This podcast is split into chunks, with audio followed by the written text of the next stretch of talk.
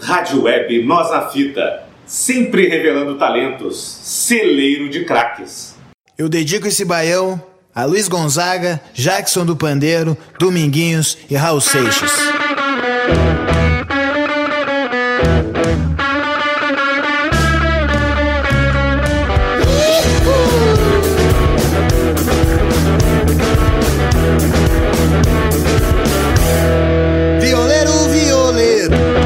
Toque uma pra mim ver. Toque um baião arretado, esses do louco enlouquecer.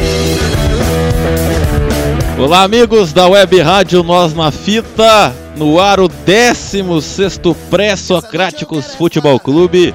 16 o número mágico para a dupla Grenal, 16 o número de Adriano Gabiru, o número de Mário Jardel e o número do nosso atual atual podcast, que o atual é sempre o programa que você está escutando. Então o atual é o 16, pode ser o 15, pode ser o 1, porque você pode acompanhar estas outras edições no nosso facebook.com.br Nós na Fita, nosso Castbox. Estamos no Spotify e em outras plataformas em breve, vamos explicar tudinho, mas nos cast, no Castbox e no Spotify. No Castbox você tem que apertar ali no Accept ou aceitar ali e botar o play, que ele tem que aceitar os cookies e tal. Então aperta, aperte no Accept e nos escute feliz da vida no ar então. Pré-Socráticos para Henrique Ribeiro Fotografia e Dadut Soluções de Comunicação, Confraria do Pastel em Vacaria. Alô, Vacaria! Vacaria Noite Fria. E a seguradora que eu confesso que eu esqueci o nome. A prova segue corretora de seguros limitada. A prova segue corretora de seguros. Então, Felipe Braga, nosso presidente, nos ajudando. É isso aí, então, os novos patrocinadores, você escutou na final da Europa League, se não escutou, vai escutar, e se escutou, escute de novo, como diz Dagoberto. Bom, começando então o 16 programa, acompanhe nosso Facebook para acompanhar os drops, tricolorzinho, Dagoberto, eu, o, programa, o Casa Elétrica também está no Spotify, colocamos o primeiro Casa Elétrica com blues da Casa Torta, programa homenagem com Jair Rodrigues, vamos botar em breve com o Lúcio Mauro e o do, do Nick Lauda que a gente fez nas últimas semanas, em breve estará lá também, tenha calma, estamos trabalhando para vocês. Vamos lá então, com destaque do presidente Felipe Braga.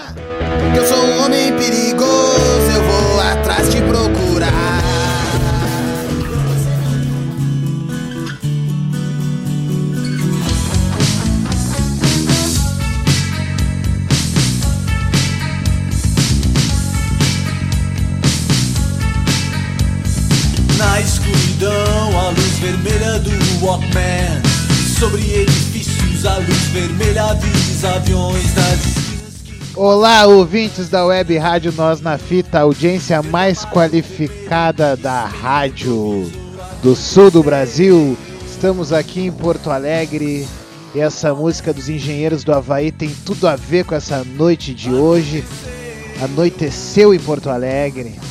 Oh, que sonzeira! Essa é uma música que todo gremista se identifica, assim como tem algumas músicas que os colorados se identificam, como o caso da Cleito e Cledir, Deu Pra Ti, Baixo Astral. Essa é uma música gremista sobre o futebol.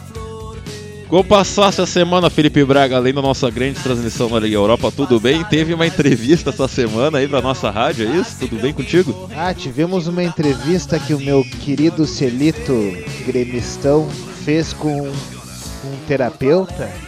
Terapeuta, o nosso querido Sérgio Luiz Hesker, ele nos contou tudo sobre a terapia medicinal indiana, chinesa, né? Em suma, a medicina oriental. Então, em breve nas nossas plataformas. Olha só, nós na fita também a saúde. Felipe Braga, então, Apoiando as terapias, né? As pessoas pre- precisam, na verdade, de terapias ocupacionais e alguém para o diálogo, aberto ao diálogo. é, e teu destaque então da semana, Felipe Braga, já falaste da música e aí O teu meu, destaque dessa o meu semana. destaque tem a ver também com o meu nosso gremismo de guerra aí. Embora muito combatido pela imprensa oficial, Renato Gaúcho, Renato Portaluppi segue firme no comando do Grêmio. Claro que agora deixando de lado um pouco né, o racionalismo que ele vinha uns três anos pra cá tentando impor, já tá caindo no, no folclore, o Renato, porque sabe que folclore também ganha jogo, Leonardo, sabe? sabe? Talvez o Grêmio, o grande Grêmio desses últimos anos, esteja numa curva descendente, mas vamos fazer, vamos tentar manter até o último minuto o futebol que nos resta. Então fica por conta da frase que o Renato Gaúcho ontem disse após a vitória do Grêmio por 3 a 0 sobre o Juventude no Greju, que ele perguntado criticamente sobre o, os erros do Grêmio nas penalidades máximas. Tivemos mais um erro ontem. Não escutaram o Web Rádio Nós na Fita no pênalti do Hazard, né? Pois é. E daí não escutaram, né? Alô, Renato. Mas o Renato foi bem, ele saiu-se bem e disse o seguinte: no momento em que a FIFA autorizar que o treinador bata os pênaltis, o Grêmio nunca mais vai errar um pênalti.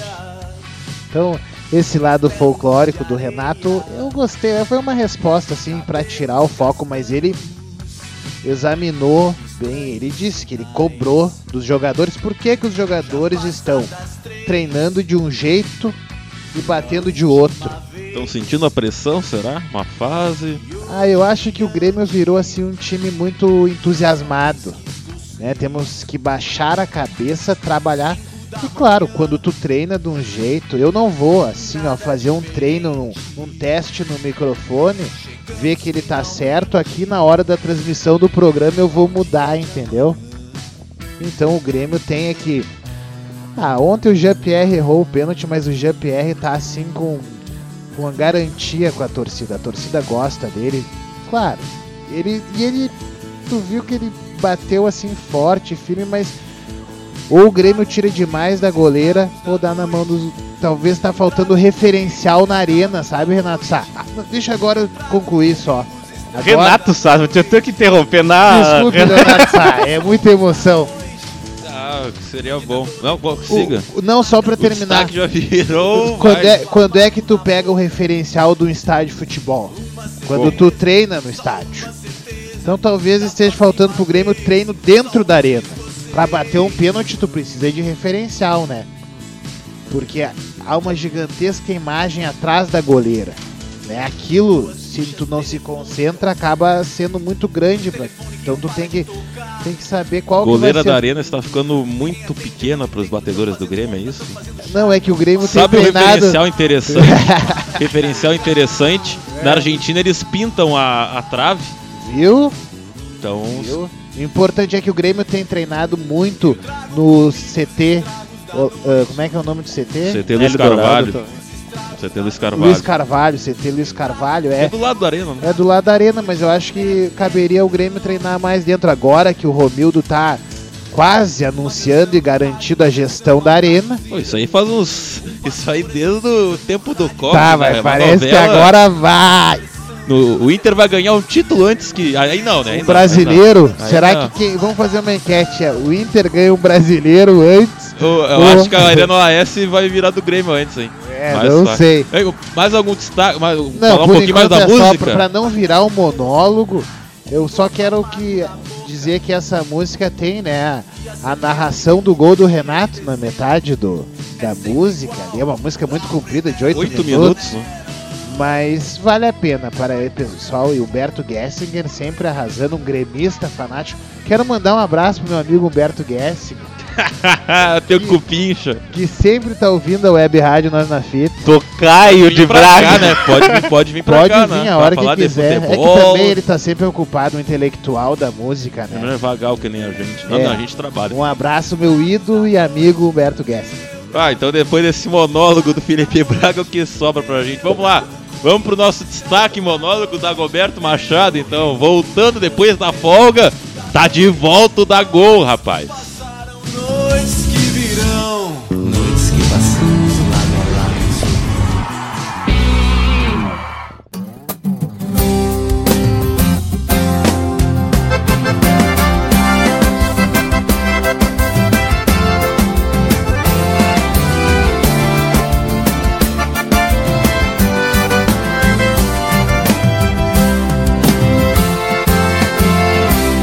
Seu coração falou de mim. Sei que ele falou que eu tô fazendo falta. Olá, Leonardo Sá, olá, Felipe Braga, olá, todos os socratianos de plantão. Tô de volta aí depois de uma longa jornada. E o meu destaque não pode ser outro. Teve Viseu fazendo gol, Paolo Guerreiro fazendo gol, mas meu destaque, vou puxar aqui a brasa pro nosso assado, pros meus colegas aqui, Leonardo Sá e Felipe Braga. Transmissão show de bola da Fórmula Indy. Depois o Léo seguiu comentando Inter e Santos na reportagem também. Depois, quarta-feira, de novo a dupla, a duplinha, Felipe Braga e Leonardo Sá. Também show de transmissão da, da final da UEFA League, vitória do Chelsea. Não tem, o destaque é para Web Rádio Nós na Fita e Felipe Braga e Leonardo Sá. Uou, uou, uou, belo Parabéns destaque. pros colegas, esse é o destaque, não podia ser outro. E outra coisa, citar também o nosso presidente, como ele disse, não adianta tu treinar uma coisa e fazer outra. Ele que pediu objetividade pra gente. Na hora que a bola rolou, o homem se soltou, rapaz. Esse é o nosso presidente. É, até o homem pediu É. até pra. Falou até do referencial, rapaz. Até a goleira fica pequena na arena, e é verdade, a arena é grande mesmo, a goleira fica menor, ele tem razão. Não, deixa, tá, deixa eu dizer, só interromper um pouquinho. É que uma vez eu bati um pênalti no momento decisivo, cara. E aquele negócio ficou enorme. E era num salão. Então tu imagina num campo de Eu futebol. posso dizer que eu nunca errei um pênalti na minha trajetória semi-amadora de futsal e campo. Nunca errei um pênalti. Viu? Parabéns. Eu era o, eu era o Rogério Ceni dos pênaltis. Viu? Olha aí, Momento viu? Frangava que nem ele também. Pô. Cresce, no, né? Cresce no Ah, momento decisivo. Esse é Leonardo E aí, Sá. e aí eu já peguei vários, alguns pênaltis, Ah, me e lembrei do vamos- E Cocoché. vamos fazer aqui ao vivo, vamos assim convidar Uma pessoal- de pênaltis ao o vivo. pessoal da Rádio Galera para que a gente faça um confronto futebolístico. Opa! Se eles tiverem afim, que a Web rapaz. Rádio Nós na Fita já está com seu esquadrão de ouro. Ih, olha desafio, hein? Eu, eu apoio, eu apoio. Ou alguma outra web rádio Rádio que queira também, é. O campeonato de web rádios, hein? Aqui, ó, não vem com nós que a gente é du... a gente é ruim. Eles são grandes, mas nós é ruim. Mas lá, Dagoberto deu destaque aí que É. já foi interrompido. É, meu destaque é, foi o show de transmissão aí contigo, do- dos colegas. tá- Tudo bem, tudo bem. Semana, mais uma semana narrando aí, né? Também tive a oportunidade de narrar quarta-feira a vitória do Grêmio sobre o Juventude. O Grêmio de No novo estádio, jogando muito bem estádio. na arena, né? Na arena do Grêmio lá. Os cabines, um show lá de administração muito boa. Tratamento exemplar lá da pessoal da administração do Parabéns, Grêmio, da então. arena do Grêmio. Parabéns, estão de parabéns, né? Sempre o, Bom, espaço maravilhoso lá, né, pra gente fazer a narração. O Léo já conhece, é profissional nessa área. Eu fui mais na arena esse ano que no Beira Rio, não, não podem me acusar de outra coisa. Aqui é Grêmio, rapaz. Aqui é, é só gremista aqui na É, mesa. aqui não tem três, são três gremistas agora, não tem mais, né? Mas eu, eu quero gremistas dizer, um eu quero dizer, eu quero dizer que a minha pressão em Dagoberto deu resultados pro Grêmio. Eu avisei no sábado, se o Dagoberto não trouxesse a vitória do Grêmio contra o Atlético, o pau ia quebrar e o Grêmio ganhou. E aí deslanchou tudo, Dagoberto. É, meu bruxo Felipe Viseu também, falei que ia narrar gol dele, Ah, já narrei rapaz. três, essa aí ninguém, eu acho que tem na- no currículo aí, três do Viseu pelo Grêmio, não é mole, hein? Vamos mandar pra eles os É. melhores momentos. Grande Felipe Viseu também, abraço. É bom ver assim um menino crescer, né? Porque ele é novo, né? O Viseu ele é rodado, mas ele é novo ainda. É um garoto, Novo, né? é. É. E aí é bom, é bom ver o, O crescimento Viseu tá dele, te né? consagrando ainda, Tá, galera. eu vá fazendo a Pô, alegria cara, do narrador, eu, né? eu tenho uma zica, né? Porque no início do ano eu narrei gol do Jael, foi embora. Narrei gol do Marinho, foi embora. Só que aí eu narro o gol do parede, o cara entra todo jogo ainda, cara. Fica a parede, é, é verdade. Wellington Silva fez gol, desapareceu do Inter. Jonathan Alves fez gol, vai sair. Camilo fez gol, narrei gol do Camilo, foi embora. Todo mundo que eu narro gol vai embora, hein? Cuidado, Web Ra- ah, Cuidado, pessoal.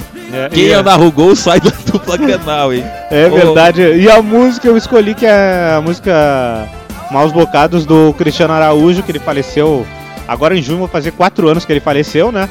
Mas infelizmente também faleceu essa semana um amigo dele também, que é o Gabriel Diniz. Fez sucesso com a música Jennifer, né? Então, uma Será que é homenagem a maldição cantores, né? do sertanejo Ah, universitário? Pode ser do Arrocha ali, né? Do porque eles tinham eu o mesmo que- estilo. Acho que aí é uma outra questão que deve ser debatida além do pré-socráticos, com mais embasamento, mas é que a, a grande, ag- extensa agenda de shows que esse pessoal faz, claro, para ganhar o sucesso que tem, coloca esses artistas em risco, né? Porque um dia o cara faz uma viagem no interior do da Bahia, no outro dia ele tem que ir pra São Paulo. Muito Aí- bem dito, Leonardo. E aí o, o que aconteceu, o Gabriel Diniz, ele pegou ali uma teco-teco, que o pessoal chama, Ah, que- é. situação irregular. E chama, infelizmente, chama tragé- tragédia. Quantos já não faleceram assim? É, nós temos que acelerando acidente de cuidar carro. E quantos nossos- outros já não co- cometeram tal irresponsabilidade para cumprir shows e tudo mais e é, poderiam também ter um. E tu veja, Sinal né? né? Lembrando assim, fac- assim, facilmente dos acidentes, eu, o mais remoto que eu me lembro foi aquele que. que. que o, o cantor do Labamba, né? Pô, o Hit, Hit Valens, É, o que Rich né? Valens e tava no avião também o Buddy Holly, que era um grande cantor na época, né? Not, Not Fade Away, ele tinha uma sucessão depois regravado pelos Rolling Stones. Depois a gente teve os Mamonas Assassinas, que foi um baque. E desse, Claudinho, do né? Hit tem um Claudinho filme um fantástico. acidente de carro. Filme né? muito bom, Fantástico né? lá, Bamba, né? Com o Low Diamond Phillips, né? Interpretando ele. Bah, um filmaço, né? Muito que bem. conta a Quem história. era né? muito amigo do, do Gabriel Diniz é o irmão do Cristiano Araújo, o Felipe, né? Ficou bem sentido nas redes sociais. né? Então, o meu. Claro, é muito fácil falar quem tá de fora. O Felipe Braga, que é músico aqui, pode falar com maior pro- propriedade isso, mas. Um apelo, um humilde apelo deste humilde comunicador da Web Rádio Nós. Claro que o sucesso é bom, fazer show, ver arena lotada é ótimo, mas segurança sempre em primeiro lugar, né? Não, e eles, os artistas têm que daqui pra frente cobrarem exigirem dos produtores que ganham a maior parte, na verdade, do dinheiro que vão ficar ganhando pra sempre em cima desses direitos autorais, porque o músico morreu, né? Mas os produtores vão, ah, claro, a família ganha um pouco, né, e tal. Mas é os produtores que ficam com a maior parte. Então, os músicos têm que fazer acordos, contratos, que nem os caras fazem na gringa lá. Não quer me levar no show lá, tem que garantir tráfego aéreo, tem que garantir que o avião tem licença para dirigir, ou então eu não faço show. Entendeu? A própria Chapecoense, né? A tragédia do esporte Pegou também, o mais exatamente. barato, né? Que foi economizar e aí. né? E é o, o próprio presidente da companhia, que era o dono do avião, É. era o O piloto. Nossa. pessoal do Iron Maiden que vai vir aqui É. pra Porto Alegre em outubro, o Bruce Dixon pilota no próprio Nós avião, mas aqui- tem todo um aparato. né? Isso. Nós aqui na Web Rádio Nós na Fita não aceitamos fazer loucura assim por nada, nem colocamos nossos entrevistados e colaboradores e parceiros em nenhum tipo de de Por isso que eu só exijo o jatinho pra especial. ah, Até, tá. por- até, mas Tá. até hoje ninguém atendeu meus pedidos. É. Segurança em primeiro lugar, né? Sempre. Mas ô Leonardo Sá, tu que é o âncora, mas eu quero uma licença aqui pra falar sobre a Lifapa. A Liga. Vamos terminar o destaque aqui Tá antes. do- eu vou botar aqui um. um a- a- terminamos os destaques, Obrigado. já virou um monólogo de Dagoberto, de Felipe Braga, mas o programa é bom é assim, né? Objetividade Mas- sempre. né? Objetividade, objetivo igual o time do São Paulo, né? Mas vamos então um recado aqui pra vocês.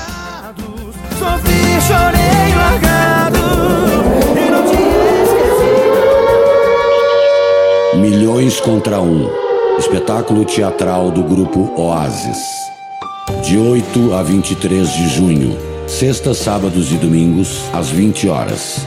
Na Sala Álvaro Moreira, Érico Veríssimo 307. Classificação etária 14 anos.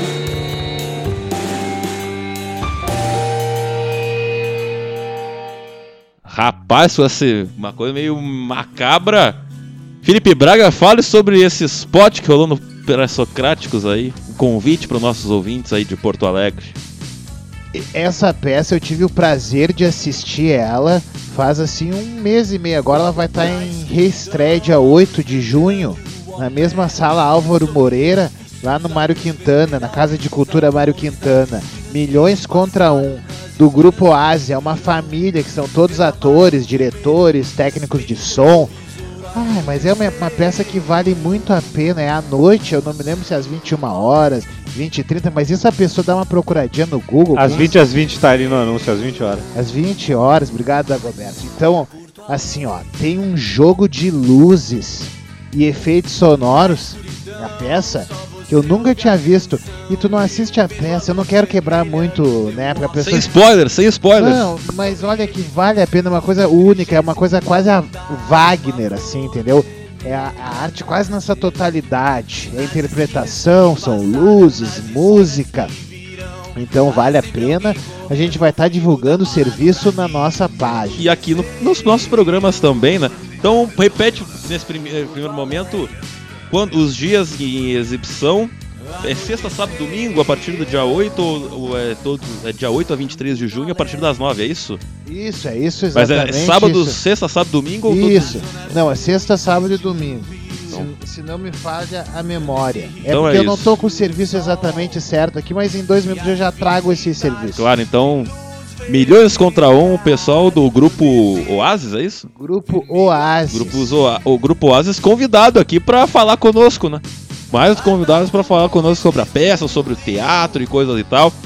Mas como o programa dessa semana preza pela objetividade, vamos Só então. um pouquinho. Vamos lá, vamos Milhões contra um volta em temporada de 8 a 23 de junho. Então você tava certo, Leonardo Sá. Ah, eu Sexta, escutei bem. sábados e domingos, sempre às 8 horas da noite. E qual a sinopse da peça, assim, pessoal? Eu vou falar o que tem aqui na página do pessoal, né? Eh, Sobre os atores, eu acho que já serve demais. Assim. Lisiane e Carlos emprestam seus corpos e suas vozes para falarem sobre as observações do poder e da reflexão, da injustiça e da justiça, do eu e do seu. Pela primeira vez vejo esses dois grandes atores em cena. Sem medo nenhum se olham olho no olho fundo, bem fundo. E ali regurgitam seus textos com uma precisão e veracidade de arrepiar seu corpo. Isso é do crítico escri- escritor José Henrique, né? Um, um famoso crítico aí. Então você já tem ideia do que esperar ah, dessa peça. Eu adorei. Assim, na verdade é uma luta existencial da mulher, assim, como ela tem se posicionado nos dias de hoje sobre empoderamento e tal. Mas não é aquela coisa piegas, forçada, nem política, é uma coisa existencial, filosófica, artística, é show de bola. Bom, então aí as informações, onde o pessoal pode acessar mais informações aí da peça, dos, dos atores do grupo Oasis, Em grupo Oasis. no Facebook. No Facebook ou no Facebook também milhões contra um. Então tá, nossa dica cultural aí das próximas semanas. Milhões contra um voltando em cartaz aí na Casa de Cultura Marquintana, sexta, sábados e domingos, do dia 8 de junho a 23 de junho, a partir das 8 da noite. Bom, Vou, vou objetividade atrapalhar é também, falando, já que é pra falar também, aproveitar. Grupo Oasis, que lembra o Oasis também, né? O É. Oasis, que é dos irmãos Gallagher. O Grupo Oasis é também um grupo familiar, né? É Nome, nome propício dá pra família. É. Será que eles brigaram também? Vão brigar? Não, não, ali é a família unida. E olha o que ela me disse, a Lisiane Medeiros, que interpreta ah, a personagem principal da peça. Ela me disse assim, ó. ah, nossa família é cada um e uma que nos apoia. Então quer dizer que a partir de agora somos da família Oasis, do grupo Oasis. Olha aí, opa, Legal, grande né? contratação. Estamos agora fazendo parte do Grupo Oasis. Mas eu tenho medo dessas coisas. Nós da Fit Eu Oasis são um só a partir de agora. Eu até fiz uma música chamada esses dias Eu Tenho Medo. Eu posso depois até tocar uma palhinha se vocês quiserem. Olha só. Bom, vamos então voltar para a objetividade do programa. Felipe Braga, vamos falar do Grêmio. Grêmio que, na, em tese, o desavisado poderia ser um jogo difícil né, contra o Juventude. O Grêmio empatou na ida, voltou a vencer no final de semana, mas eu confesso que depois do primeiro gol eu dormi, cara. Eu tava tão cansado. Quando eu acordei eram uns 40 do segundo tempo, tava 2 a 0 Eu estava desorientado perante o mundo e fui ver o jogo do Bahia, que parecia que tava melhor. E então eu não posso falar nada do jogo do Grêmio, mas eu tenho certeza que o senhor pode falar mais. Então, a vitória do Grêmio, o Grêmio está aí nas Suspense. quartas de final da Copa do Brasil. O Braga viu ou não viu o jogo? E aí? Interrogação! E aí, palpites, palpites! Eu vou, eu vou, Braga. Ele viu ou não viu o jogo? Quarta noite, conhecendo esse nosso Esse poeta, esse amante, né? Felipe Braga, acredito que quarta noite é o dia do sofá. Eu acho que o sofá venceu o Felipe Braga. Não, tu sabe. Eu acho que ele não assistiu o jogo porque era um jogo protocolar para Felipe Braga.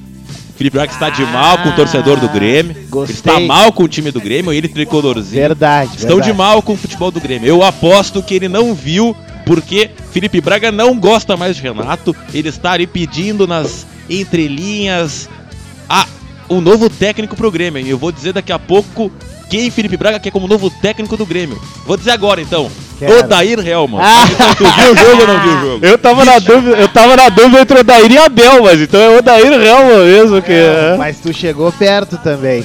É um dos dois. Mas olha, ah, sendo bem Tem que franco, ser objetivo, hein? vou ser objetivo. Nenhum dos dois acertou. Ah. Porque eu não sou de esquerda e nem de direita. Vocês são muito radical. Muito pelo contrário. Não, é que assim, ó, eu não vi e nem desvi. Eu Viu? ouvi. Esse é o nosso Porque eu presidente. sou apaixonado pela transmissão na rádio. Então faça uma análise do que tu ouviste. Quando não tem transmissão na ouviu a web, Rádio Galera da Goberto? escutei metade na Rádio Galera, tava brilhante a transmissão. E também escutei na minha rádio preferida, que é a Rádio Guaíba, na transmissão, porque eu gosto muito, muito do Orestes. É o Guaibeiro, Pô, né? Orestes. desprestigiando o trabalho do profissional aqui, rapaz. Não, Orestes é, Orestes é, colega. Orestes é monstro, saca? Eu- Não, e eu É, quero é. dizer assim, ó, o único que tá chegando perto do Orestes do Haroldo é o Dagoberto Machado. Olha, o Dagoberto Machado, nós nem podemos falar muito, temos que fixar o passe do, do É, que- rapaz. não, na frente. aprendendo ali com o renovar o Leonardo contrato Salles, com a gente. reserva. É a voz de Alô, ouro. gurias! Que É, renovar. o reserva, reserva de Leonardo Não, o- Sá não, ali, o né? O Leonardo turno coletivo do é que o Leonardo Sá. parede da Web Não, é que o Leonardo. Sá é daqueles artilheiros que jogam no time de coração pra sempre, assim. É tipo o Belk, que ficou anos e anos na mesma. O Totti, vamos, né? O time lá dele, o Totti, né? É, Da Roma, o- né? Eu tô na pista pra negócio. Meu, a minha vida do coração até a página 2. Inflacionou o mercado. Futebol, agora. futebol, peguei o dinheirista futebol clube. É. Vai lá, objetividade, gostaste da. O, o que gostaste do que tu ouviste sobre o Grêmio? Olha que pergunta, hein? Ah, eu, eu assisti até um, um pouquinho, assisti no final. Assim, o Grêmio melhorou, o Michael jogou bem.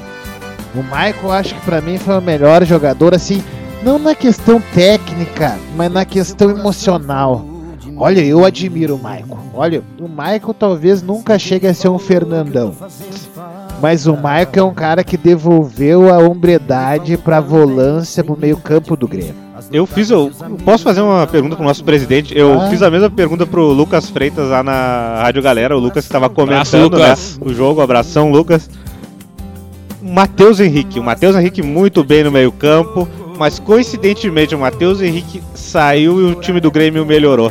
O Grêmio melhorou defensivamente. O zagueiro também menção ali pro, Entendi o que tu pro, quis dizer. pro Rodrigues também. É porque o Grêmio tem uma vocação ofensiva, né? Exato, aí. Daí você fica trancando com os volantes, parece que tranca o time. Exatamente, não sei se melhorou com a entrada do Michel, o Grêmio ficou mais forte e deu mais espaço Ah, mas pros acho que é atacantes. muita hora nessa calma, já dizia o outro, né? Que o Grêmio jogou contra ninguém, né? Daí é mais fácil de ir pra cima. né? Ah, e a É. comunidade caxiense que está ouvindo a web rádio. Alô, Caxias! Mas perto, tá, mas perto Alô, do, do Grêmio, aqui, é, é, ninguém, um, um mês e meio atrás levaram seis, cara. Pelo amor de Deus. Igual o Inter. Mas, depois- ô, então vamos Mas o Grêmio ganhou do Atlético, o Atlético vice. Então, Cara, quer dizer vamos que dar o um. Matheus Henrique indo pra seleção foi um reforço pro Grêmio, não desfalque, é isso? Não, um elogio pro Juventude, só antes eu respondo de responder a tua pergunta. O elogio à camiseta do Juventude ontem eu achei muito bonito. Deu pra identificar o número da Goberto, porque lá na arena eu fiz Grêmio Juventude em janeiro. Olha, é difícil de olhar o É, não, número é aí. complicado, é complicado É o número. mas, verde ah, por si só é mais difícil. é, exato, Não, é exato. que ali o verde, o verde e o branco ajuda, né? Agora aquele marca-texto Não, ali. mas é que o verde se confunde Mas- com o verde e branco do gramado. Não, mas é que eu tenho uma técnica, eu já não reconheço meus jogadores pelo número, eu co- reconheço pelo, pelo físico, pela corrida Ah, ui! e Ui! pela... Ui! Ah, rapaz. Não, tem que observar o jogador aqui, ó, olheiro. físico. Alô, Gilberto, alô, Daronco! Isso aí, é do- isso aí é o Gilberto. Não, pelo modo que correr, cara. Tem jogadores que são parecidos ali, mas que tu Mas diferencia pelo modo de correr, pelo modo de Verdade, porque trotar. não, eu fiz, tive a honra de participar da transmissão com o Leonardo Sá da final da Liga Europa. Meus parabéns, emocionante. Eu não troco a transmissão daqui Por quando nada, a gente né? tá ao vivo. Porque não errou nenhum jogador, parecia Ah. que conhecia. Eu confesso que tava Pelo, confuso. por- pela, pela corrida, né? Pela pelo corri- pelo tique, pe- ca- que Ah. cada um tem um jeito de correr. Eu tava vendo esses dias um cara que vende calçados no programa de TV dizendo que cada pessoa tem um tipo de pé, assim, de pisada. Então imagina de corrida.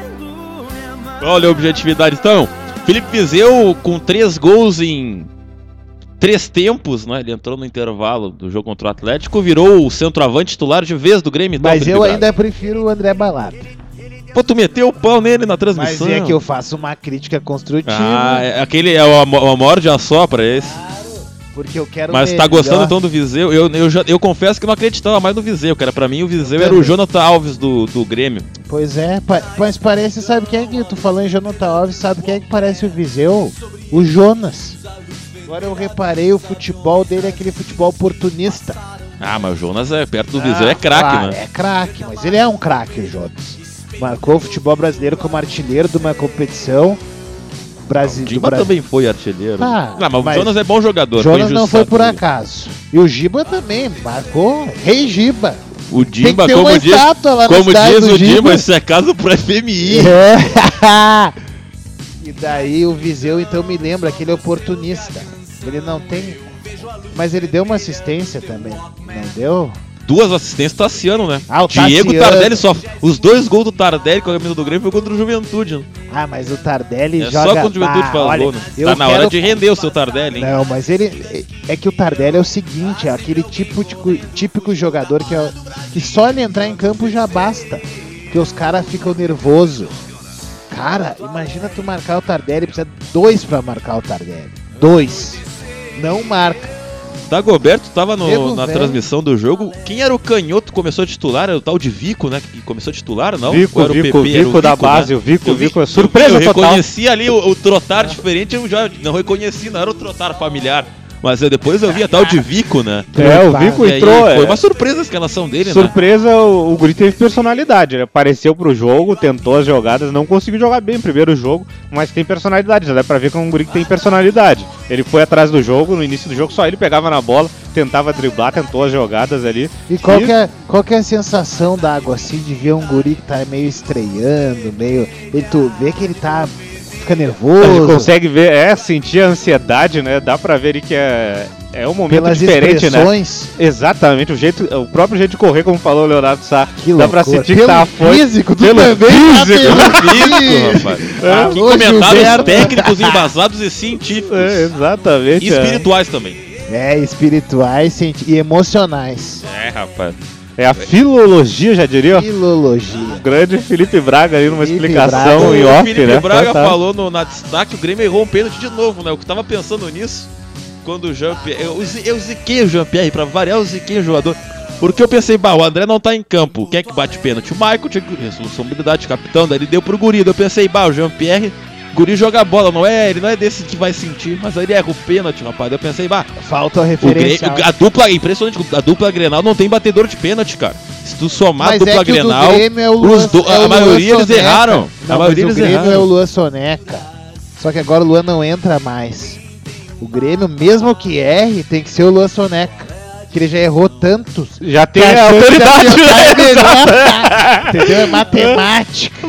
Pura matemática e o, É o. Jean-Pierre também, eu queimei a língua também, tava elogiando o Jean-Pierre, sequei ele também, nos dois jogos. Elogiei contra o Atlético Mineiro, ele errou bastante. E no contra o Juventude também, porque ele é elegante, né? Ele joga de uma forma elegante. Joga de bonito. smoking, né? É, um- Joga. é. Poxa, é um jogador assim, ó, que entrou pra história do meu Grêmio, porque é um jogador que era colorado, né, das bases do Inter, né? E o Grêmio tem uma história, assim, o Alcindo Bugre Chucro, né, que é o maior artilheiro da história do Grêmio, com não sei quantos gols lá, que era um centroavante da era moderna do futebol profissional, é o jogador que mais fez gols em Grenais, né? É o Carlitos? Não, não Ah, era da época Ah. da era moderna. o que, que era moderna? Depois era de... moderna, tinha ter impedimento. Depois de Alcindo. Essa é a referência, o referencial. É que a do Bugrichuco pro Grêmio, cara, é um. É um marco. É um marco porque. Então o Grêmio já tá nas quartas de final, né? Agora espera o sorteio, né? esperar os outros quatro que vão se classificar semana que vem, né? O Palmeiras classificou. O Bahia classificou de Grêmio, é isso então? Podemos falar do Inter, objetividade. Ah, eu- Não, vamos É, dar o uma mais justiça ao goleiro do Grêmio. O Paulo Vitor, com Ô, mas é certeza, tu que odeia ele, Não, cara. Que que é isso? faço Vai se retratar, Não, hein? Vai eu- se retratar. Eu Vai sou- se retratar. Eu sou passional, admito. Eu sou o maior defensor de Paulo Vitor Ah. em todos os gremistas. Mas defendeu E bem. colorados também. É, defendeu bem. Não, e ontem, um lance que ele foi exigido, fez uma defesaça com as pernas. Ele e tá salvando, né? sair é perdendo, cara. Cara, outra coisa que veio na cabeça agora. Por que o Grêmio demorou tanto tempo pra botar esse Rodrigues de zagueiro, cara? O Grêmio não tem zagueiro e, e- e queimava é. o Michel. Por que? Alguém, alguém perguntou isso na coletiva. Por que o Rodrigues demorou tanto pra começar a titular? Algum- Eu Era acho- problema é, físico. o pessoal tem quê, medo, cara? um pouco é de medo. inadmissível isso, cara. O Grêmio perdeu uns quatro pontos no Brasileirão Aqui porque é não botou denúncia. um zagueiro de ofício na Aqui é posição. denúncia, e muitos repórteres têm medo do Renato Gaúcho. Ninguém teve a audácia de perguntar. Durante a transmissão eu também cobrei lá do Atlético Mineiro. Não é possível, o Renato disse que ele não estava pronto. Não é possível que uma semana ele tenha ficado pronto. Porque daí numa semana ele não estava pronto, na outra ele pôde jogar e jogou Ah, muito deve- bem. deve- É, o- é, esse é seguro, é, ele é Isso seguro. foi, isso aí foi uma medida do. Odair, né? É, o exato. cara é arquivado, volta do nada e ninguém Mas de pergunta. certo é alguma, alguma coisa extra. Sobrenome de craque, né? Extra- Nome, o nome de craque, É né, que nos bastidores acontece muita coisa. E ele quer ser chamado de Rodrigues com Z, quer dizer que é Rodrigues, né? Rodrigues. Já com apelidei ele né? de- Mas é espiritualmente, é o é espiritualmente é meu parente. É, meu- o é Todo meu Tonhão, né? Na base ele era Tonhão, agora ele virou Joga Rodrigues, mais que o né? David Braz. É o Tonho Rodrigues, já. é, Exagero, Tonhão. David Braz é bom. Vai E outra? zero. Tá isso de Grêmio, gente, objetividade aí. Mais um- Alcindo Bugre Chucro, irmão do Alfeu, que era jogador do Inter, né?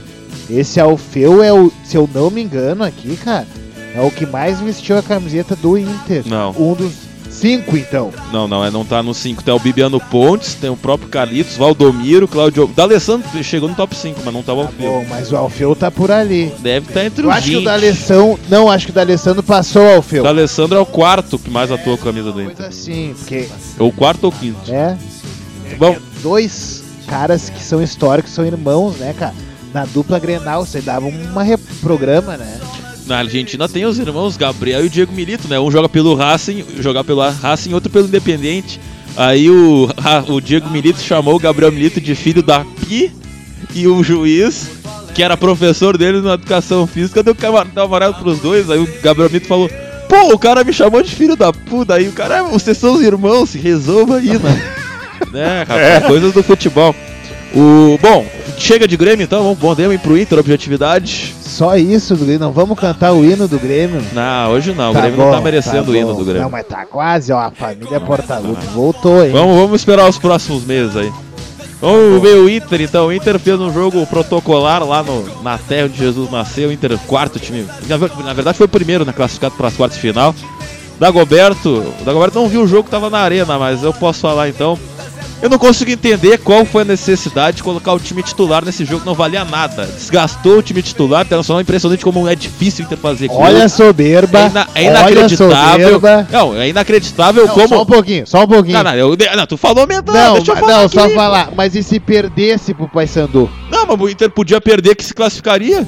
Então, tinha dois. o- tu acha que o time. Se o time reserva do Inter não tem condições de jogar com um time de série C em crise, acaba com o time, acaba com o clube. Demite todo mundo. É, eu, eu confesso Desgastou o time titular a troco de nada.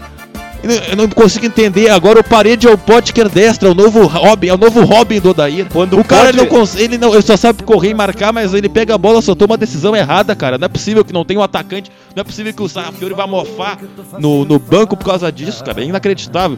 O Inter desgastou seus titulares a troco de quase nada. Só fez o gol depois que o Paysandu teve jogador expulso. E só fez o gol por quê? Porque não é difícil da Goberto, Felipe Braga, o futebol não é difícil. Ele colocou dois meias, da Alessandro e Sarrafiori entrar. Aliás, eu não vi nem por que o da Alessandro entrou em campo. Ele Era botar o time todo reserva. Mas lá, da Alessandro, é cinco minutos da Alessandro, Não, um passe Então. e o Guerreiro fez o gol, né? Não, ó, cara. E o Inter venceu. Mas Não. era um jogo para jogos reservas, porque o jogo importante é de domingo agora contra o Havaí. Ah, eu Enfim, não da sei, Goberto. Felipe Braga. É, eu não, Não. consigo entender, Braga. Eu não consigo entender a, o, o Odair.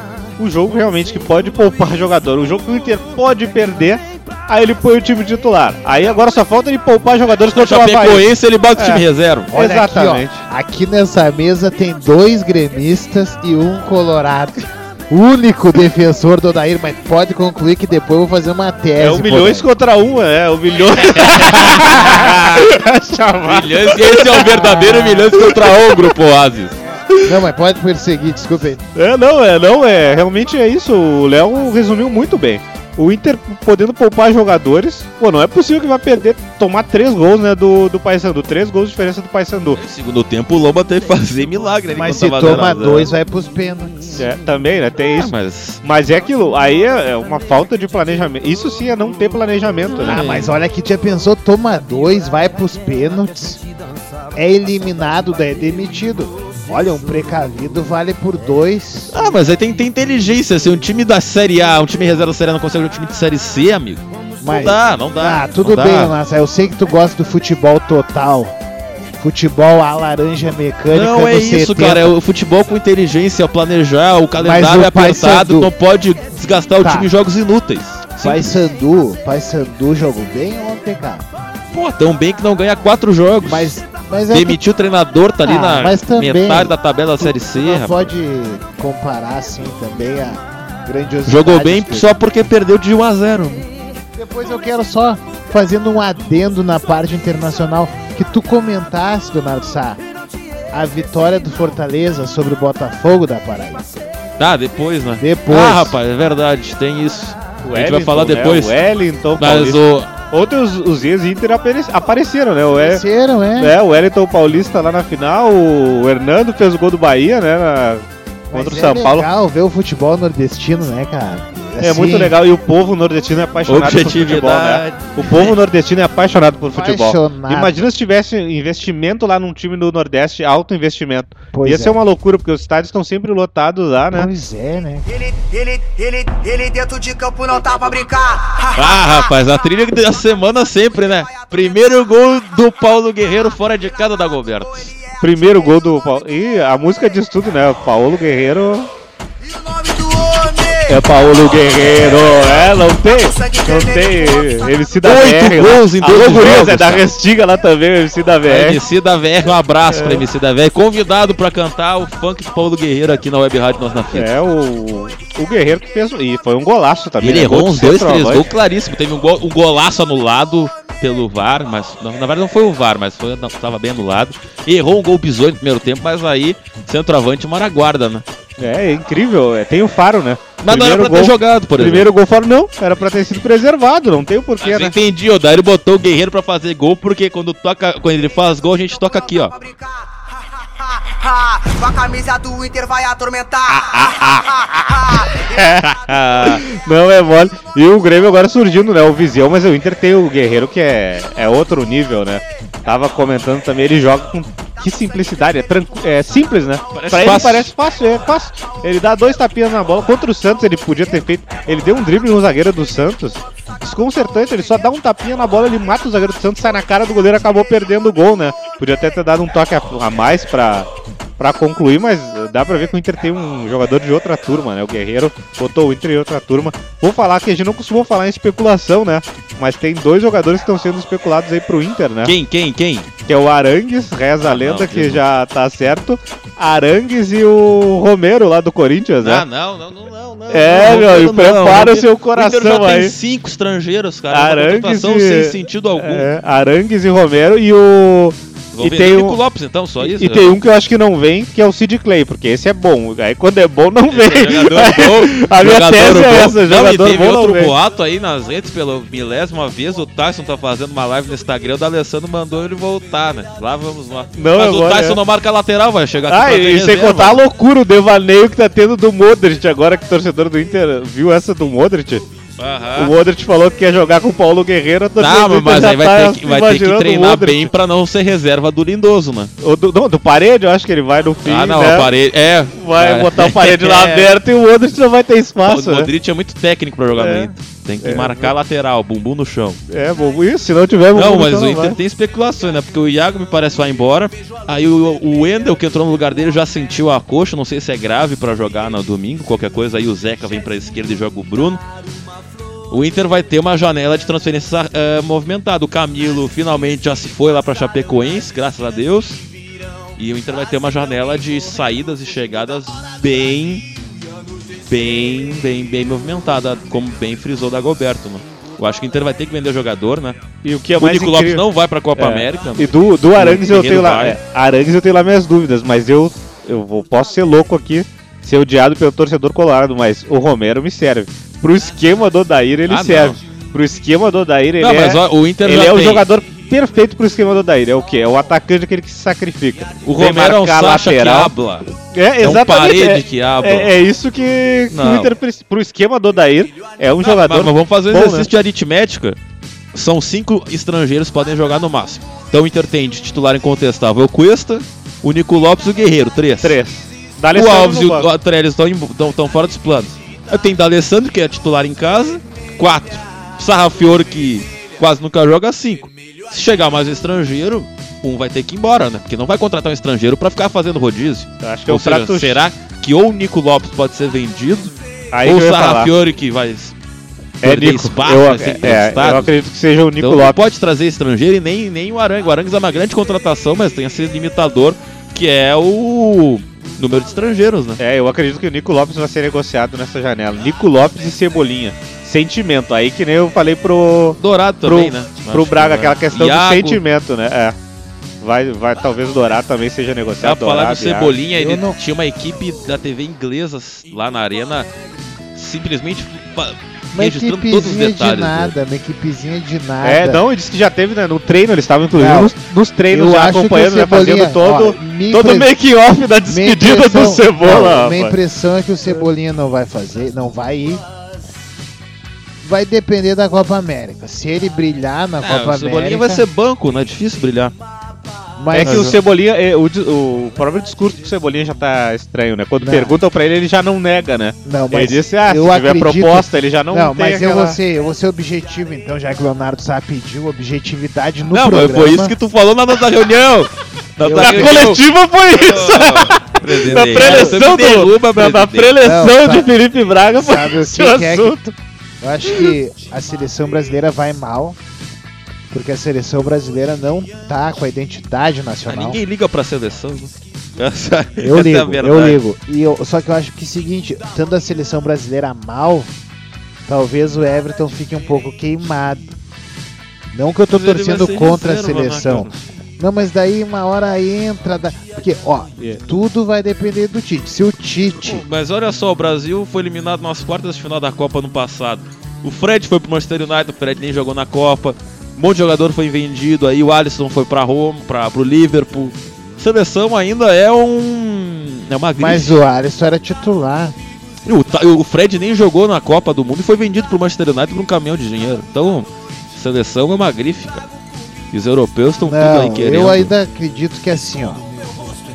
A seleção não é só uma grife, ela é uma A exposição. seleção semana inteira. que vem, né? Pra Copa Se América. tu do- fa- faz uma exposição ruim, vai, vai atrair gente, patrocinador. Não, não vai atrair patrocinador. Faz uma boa, daí sim. Então vai depender da, da seleção brasileira. E agora a gente vai ver objetivamente se o Everton joga Objetivamente. tudo aquilo ou ele joga a média do futebol brasileiro, né? Assim, um pouquinho acima da média. Eu vou ser agora, eu vou discordar do Braga. Vou entrar no personagem também do Braga e vou dar uma discordada. Eu acho que a seleção brasileira tem tudo pra ganhar essa Copa América. Mas é um bom. O Tite- agora é, vai- a Copa América é um assunto pra Tá, posterioridade. é uma opinião. Posterior, né? Não, eu uma Não opinião, tá- mas sobre qual argumento? O argumento é, embora a seleção tenha sido eliminada nas quartas de, nas quartas de final da Copa do Mundo, a seleção brasileira antes da entrada do Tite era tida como uma geração ruim, uma das piores gerações do Brasil. O Tite entra, transforma o time e aí ele sofre pelo que ele mesmo fez. Ele fez o, ah, o pes- o pessoal voltar a acreditar, o torcedor voltar a acreditar na seleção. Então Eu ele me criou, com o Tite, eu não gosto do É, Tite. ele criou- mas o é. Dagoberto acredita ou não ele na criou, seleção? só- eu acredito na seleção, acredito ainda Então no é Tite. dois contra um. É, Milhões contra um de novo. Ah, é, é. dois Não, milhões. mas, é- não, mas eu acho que o Brasil, se for campeão da Copa América, é obrigação, porque a geração uruguaia é envelhecida, a geração argentina não tem técnico, não tem técnico, Ah, é, é, uma, é, uma, né? é uma reformulação, e o Brasil, Soares, e existe, envelhecido. e exi- e Cavani, existe, Ah, mas esse Cavani. é E, não, e- e, o mais grave é que todo o discurso, não, porque a Copa América vai servir como é, laboratório para os jovens da seleção brasileira. Só tem jogador velho. Jogador que não vai estar na próxima Copa. O capitão da, o capitão da seleção brasileira, que é o Daniel Alves, não vai estar na próxima Ah, Copa. isso tu falou o verdade. Miranda não vai estar. Mas o olha- Fernandinho não vai estar. Não, Cadê os Miranda jovens? Uma vai. seleção envelhecida. Miranda vai, é o único zagueiro que nós temos. Olha, mas sabe qual que Não foi vai o estar na grande... Copa, Miranda eu tem vou, eu vou 40 perguntar pra, pra mesa aqui, pros nobres E o cavaleiros. resto é horrível também. Paraguai, Equador. Para- não, Co- Chile. Na Colômbia tem uma seleção mediana, mas E o também Chile? de técnico. O Chile pior ainda, o Chile, Chile, foi pra é Copa. Chile. Também, geração envelhecida. Chile, Venezuela e principal, ascensão. jogador, o principal Ah, jogador do é. Chile é uma incógnita, que é o Alexis Santos, tá mas, ô, machucado. Eu Vargas. vou perguntar para os diplomatas aqui presentes. Mas Copa América por outra semana, gente tava no Inter, cadê a objetividade? Ah, América, Internacional, vamos. vamos aí. Pergunte, Felipe Braga, tá? Pergunta Não, tem mas vamos voltar feita, pra dupla Grenal Copa América e a gente fala daqui a algumas semanas. Sábado, então, o Grêmio, transmissão nós na fita, na nossa outra dose dupla, final da Champions e depois às quatro na Liverpool e Tottenham e às sete Bahia e Grêmio na web rádio nós na fita.minharadio.fm. O Grêmio vai reenfrentar. Reenfrentar existe? Não sei, mas saiu. Grêmio contra Roger Machado, Bahia nas quartas de final da Copa do Brasil. O Bahia na Fonte Nova é um time dificílimo de ser batido. E é um bom teste para o Grêmio. O Grêmio que retoma a confiança, pega um adversário também confiante demais. Que o jogo é esse, hein? Que esperar, Ah. Felipe Braga. Eu pensei que a gente tinha terminado de falar sobre o Grêmio. Porque falar de Roger Machado é falar sobre o Grêmio. É que agora é o próximo jogo, né? O assunto Grêmio se refere ao jogo Ah, passado. bom. Agora é a projeção final de semana. Porque o Grêmio e Roger Machado se confundem. Porque eu, como um cara que aprendi futebol nos anos 90, tenho Roger Machado como um ídolo, mas um ídolo não um ídolozinho. É tipo um esquadrão. Sonhei, sonhei com esse esquadrão imortal por anos e anos. E era difícil ganhar um Grenal daquele time do Grêmio. Meu É. Deus, que década maldita aquela década de 90 ali, do- da ascensão do Grêmio ali, Eu né? A partir de Leonardo 93, não gosta 94. muito do revival, mas o Roger era intransponível na lateral esquerda. Ele jogou um tempão como lateral esquerdo naquela fase do Filipão e depois na fase do Tite ele jogou como terceiro zagueiro pela esquerda. E o jogo, e o jogo? Grêmio e Bahia, É. duelo de tricolores. Tricolor de aço contra tricolor gaúcho. Pois é, olha, vai Quatro ser títulos brasileiros em campo. Quatro ti... Não, cinco. Não, quatro, tem razão. O Grêmio só ganhou dois, né? E um da Série B. Tá. Mas aí vai contar a Série C do Bahia, a Série B Sim. do Bahia. Daí Tá virou bom. a casa da mãe Joana. Não, é porque pouca gente sabe que o Bahia é bicampeão brasileiro, né? Ganhou contra o Internacional, 85, Com o Bobô, 88. 88. 88, 88, 89. mas foi 89. e É, ganhou o do, e ganhou do Santos. Que eu não me lembro a data, 59, o primeiro. mas Santos do Cons- Pelé. 59, Pelé já tá, né? enfim. Ah, é verdade, ele ganha 58, né? Faz tempo. Faz o agora o quê? 60 anos, né? Do título. Até eu achei muito legal o Barack Obama veio no Brasil, né? Parece que tirou uma foto com o Pelé, não sei se foi verdade, Objetividade é tudo. Não. Programa mais objetivo da rádio é que eu sei brasileira. que o Pelé, não ele, claro que ele não. Eu achei legal que o Obama reclamou do trânsito aqui, velho. Tá com Ah. toda a razão. Imagina o Obama sai de um país Bah. desenvolvido e vem aqui na, na selva brasileira. Hoje eu pensando no Obama, tu sabe qual que é o meu grande sonho, Leonardo Sá? Uau. Dagoberto. Diga. Meu grande sonho é ser o primeiro presidente latino dos Estados Unidos da América. Praga 2020, hein? Praga 2020. Quais as propostas? 2030, eu acho. I chego lá. believe, I believe. É o nosso primeiro plano agora, eu tava falando com o Henrique Ribeiro Fotografia, nós abrimos uma sucursal em Chicago. Boston, Chicago, cidades irmãs. Que eu amo Chicago, que lá é o lugar onde rola o blues, né? Que o blues se originou, né? A melhor qualidade de vida, assim, que tem nos Estados Unidos. O pessoal lá é muito moderno, sem ser revolucionário. São modernos, né, abertos ao diálogo, à cultura, à engenharia. Então, alô, United States. Alô, Donald. Trump. Ladies and gentlemen, and now the new president of the United States of America, Braga. Felipe Mimi Johnson Braga. Ah, mas e, e o jogo, hein? É objetividade, cadê o jogo? A gente falou do Obama, do Pelé, do- do- da eleição americana que falou do jogo, o novo futuro presidente Ah, mas americano. também o que falar do o Roger é aquele e sabe tudo de Grêmio. Vai encrespar, tá num bom momento. Não é jogo jogado. Tá difícil pra nós. Jogo difícil de Dagoberto que esperar desse jogo aí. É o duelo do, do Roger que implantou essa, esse novo estilo de jogo do Grêmio. O Grêmio que era, jogava por uma bola, era o time do Odair, né? O Grêmio que era o time imortal, guerreiro, jogava por uma bola, ia no balão, ia na raça. Começou a jogar futebol com o Roger. Aí o Renato deu uma nova roupagem também, mas pegou ali a base do, do Roger, né? E se for ver até em alguns momentos ele só motivou.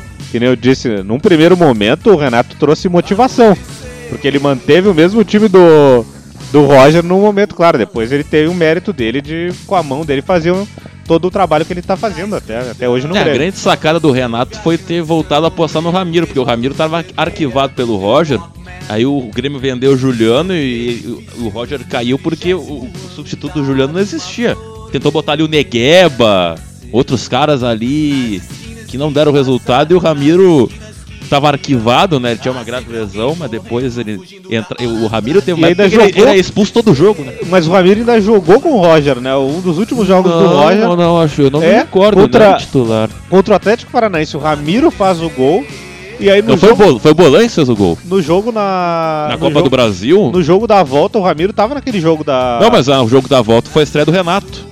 Isso, mas que o, o- Marcelo Groi leva o jogo frango ida- e ganha dos pênaltis depois. jogo Já era da- o Renato. Não, mas no jogo da ida era o Roger. E o, o Roger Sim, escalou o gol Ramiro. foi do Bolanhos. Mas ele escalou o Ramiro É? naquele jogo. Não né? lembro. Tinha Ramiro naquele jogo já. O Roger já tinha colocado o Ramiro. E aí na volta, claro, com o Renato teve todo aquele susto, aquele sufoco.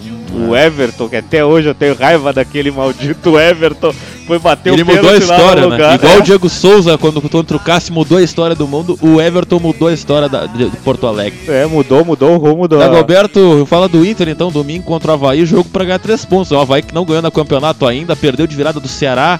Não, vai, é um jogo que o Inter adora se complicar, mas pelo amor de Deus, né? É o tem tipo que de fazer, jogo, va- é. fazer, fazer valer o fator local pra, eh, sendo otimista, fazer sete pontos e nove antes da pausa da Copa América, né? É, esse Inter e Havaí é como o pessoal diz, né? Tudo certo pra dar errado, porque. Eu acho que eu vou perder minha aposta no Havaí, acho que já era o nosso Havaí. É, Mas eu acredito no Havaí, respeitar o Havaí de Geninho, de Betão. É, o que não Ah. pode é o Inter jogar sem meia. O Odair- Doga 10, hein? Doga 10 vai pro Beira Rio. Joga no Havaí. É, ele entrou no, entrou no segundo tempo do jogo contra o. Que o Havaí. Ceará. Contra o Ceará, ele entrou no segundo tempo, exato. E já tinha jogado um outro Gostei jogo. que Então o ele. Douglas perguntaram pra ele, né? Que- Porque ele não se aposentava, né? Que ele tava naquela época, ele se machucou, né? Ele falou: Ah, tem muito cara ruim jogando, eu tenho que jogar também, né? Sou melhor que Tem que caras." aproveitar, mas é verdade. E quanto Abraço esse, pro Douglas e pra sua cerveja aí. contra a esse jogo também, né? Que é outra coisa do Odair. O Odair tá voltando com aquele esquema de novo dos dois caras abertos na ponta. 4-1-4-1. É, Não, mas ele só faz fora de casa porque ninguém vai cobrar. Em casa ele não tem coragem de fazer isso. É, Aí em porque- casa vai voltar o D'Alessandro no lugar do Parede. É, o, o Zeca volta, né? De suspensão. O Wendel deve manter na esquerda, o Lindoso também. Então é o mesmo time de sempre. O Inter precisa vencer aí pra continuar, pra ter um bom arranque, porque depois da Copa América vai ser um Deus nos acuda, né? Questão do calendário e das prioridades. Outro detalhe, eu escalaria o Zeca na esquerda. O Zeca é lateral esquerdo de origem, então põe o Zeca na esquerda, já que não vai ter o. O Wendel pode ter o risco de lesão, então deixa o Wendel no banco. Bota o Zeca na esquerda e o Bruno na direita e vê o que acontece. Deixa o Zeca lá na dele. Porque o Zeca, às vezes que ele inverte com o Iago, ele joga mais ali. Os 5 segundos que ele joga na esquerda, ele joga mais do que toda, toda a temporada na lateral direita, né? Felipe Braga esperar desse Inter e Havaí domingo no Beira Rio. O Havaí que não ganhou no campeonato ainda, mas para tudo sempre tem a primeira vez, né? É, esse que é o perigo. Se o Havaí viesse numa boa fase era melhor um pouco, porque salto alto e tal. Então um time que tá tentando provar. E o Internacional tem uma característica que todos sabemos que é assim de, de sofrer com os times pequenos, assim, ditos pequenos, né? Porque eu não posso dizer pequenos. Comunidade de Santa Catarina de Florianópolis me chove de e-mails me criticando. Então eu acho que o Internacional não, também não vai ter um jogo jogado. Mas o Guerreiro vai jogar. É o último jogo antes dele se apresentar. Havaí que Copa ficará América, sob o né? seu comando também quando, quando o presidente dos Estados Unidos terá o controle sobre o Havaí também. Ah, é, o Havaí é uma das minhas ilhas. Seria uma das minhas pontos estra- estratégicos. É Até, grande. inclusive, ia levar o, ali a parte administrativa pro Havaí nas férias. Sabe? o Havaí. Administrado ali. São, é, isso que é o modelo. Podia montar uma base moderno, aqui né? na- no, no bairro Nonoai, né? Nós na fita. Nós Web Radio é. is we on the Pô, tape. mas aguardem as transmissões de Chicago. Eu já farei uma que nem transmissão. o programa aquele da Globo News, o Manhattan Connection, vai ser o Chicago Connection, Felipe Chicago Braga. Connection. Mas sabe que um homem de. Estar em Boston. É, o que o homem, o importante precisa também, É. precisa de uma seguradora. Ah, uma corretora, Corretora de de seguros. seguros limitada. A prova segue corretora de seguros limitada em Vacaria. Proteja seu imóvel, seu automóvel e sua Isso. empresa, né? Isso é empresa.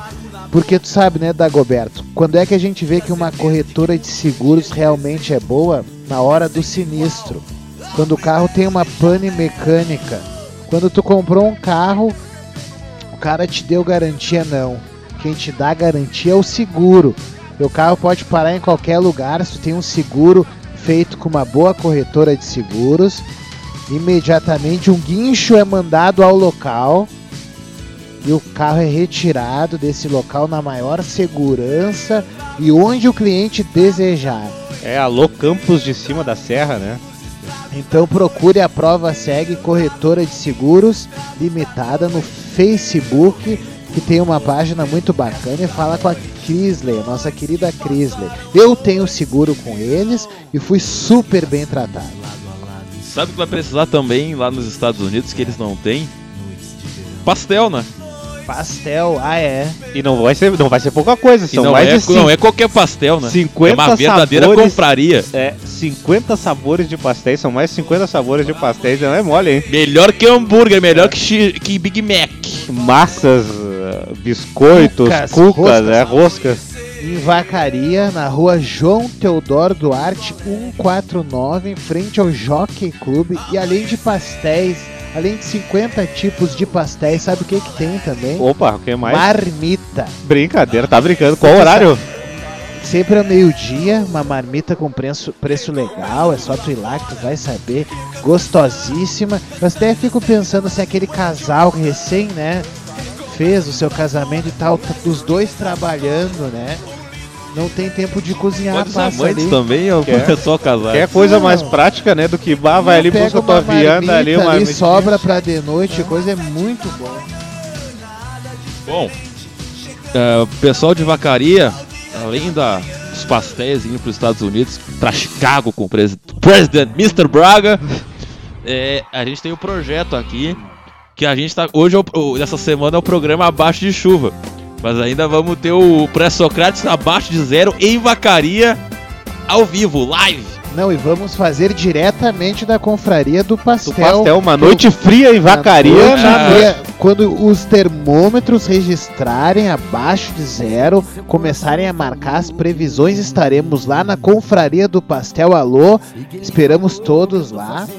O telefone de lá é 54 3231 3120. 54, que é de toda a serra ali. 3231 3120. Então aguarde. Pré-socráticos abaixo de zero. E eu tenho outro recado aqui pro nosso pré-Socráticos. Veja que o DJ tocou. Milhões contra um. Espetáculo teatral do grupo Oasis. De 8 a 23 de junho. Sextas, sábados e domingos, às 20 horas. Na Sala Álvaro Moreira, Érico Veríssimo 307. Classificação etária 14 anos.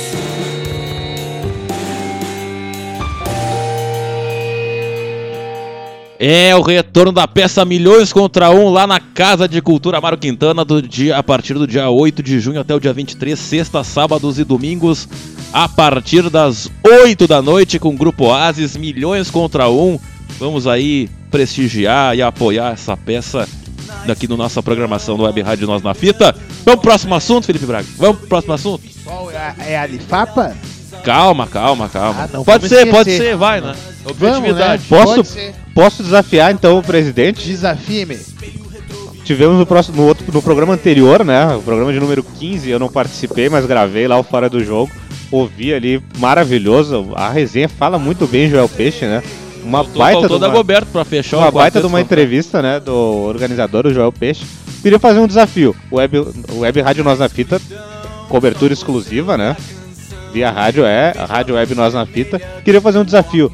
Que tal um troféu para interatividade? As torcidas que mais curtirem o- a nossa página, o vídeo do time, um troféu da Web Rádio Nós na Fita, presidente. Olha, eu gostei dessa ideia. Ainda não propus, porque eu fiquei sabendo meio por cima. Eu vi tu comentando alguma coisa com o pessoal.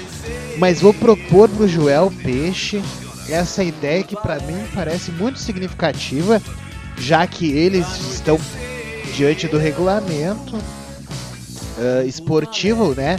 Que a LIFA, LIFAP, Lifapa. desculpe, ah, ah, esquematizou. Então eles vão entrar com o troféu de campeão, artilheiro, né? Isso é tudo com eles, mas a gente poderia, claro, fazer uma premiação ah, em nome da transmissão da Web Rádio Nós na Fita para aquela torcida que mais dar likes ou, né, português, curtidas na nossa Nosso página. presidente, candidato a presidente americano é bilíngue, né?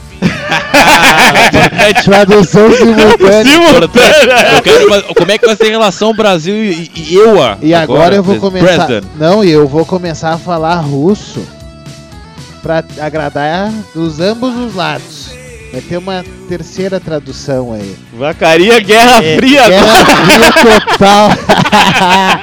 pra ninguém ficar triste. Putin, amigo. Aqui da Web Rádio Nós aqui da diplomacia geral. Então Diploma- tá. Diplomacia com Gilberto, Então a abração Gilberto. Lifapa vai ter então, né, a transmissão aqui com exclusividade da língua de, da, da Libertadores da, Da Várzea Várzea. de Porto Alegre, com mais de 30 clubes, meu amigo. 32. 32 clubes, então acompanha a nossa programação. Quero mandar um abraço pro Joel Peixe, um cara gente finíssima que fala muito bem. Agora, dia 10, temos a reunião. Adiada a reunião. É, foi adiada porque a diretoria se reuniu, disse: não, esse tempo tá muito ruim, vai afastar um pouco o pessoal, vamos esperar esse tempo melhorar. Viram a previsão, dia 10, a- agora tem a reunião. E a previsão para o início é no outro dia 10, 10 de agosto, então. Daí vai ter mais um mês para os últimos preparativos. Assim que eu tiver novidades, eu falo aqui, trago elas para nós no pré-socrático. Vamos lá então, com objetividade, vamos seguir o programa com nossa nova pauta. Já passadas três.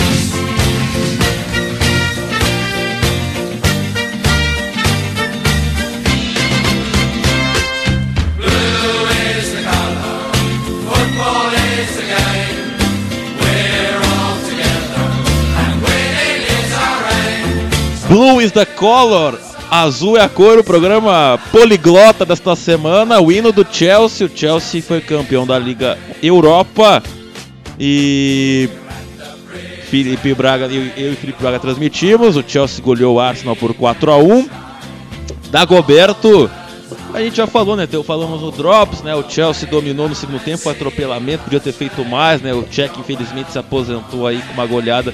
O Cech sai do Chelsea para virar dirigente, no, sai do Arsenal para virar dirigente do Chelsea, né? Ele fez história no clube londrino, foi campeão da Champions.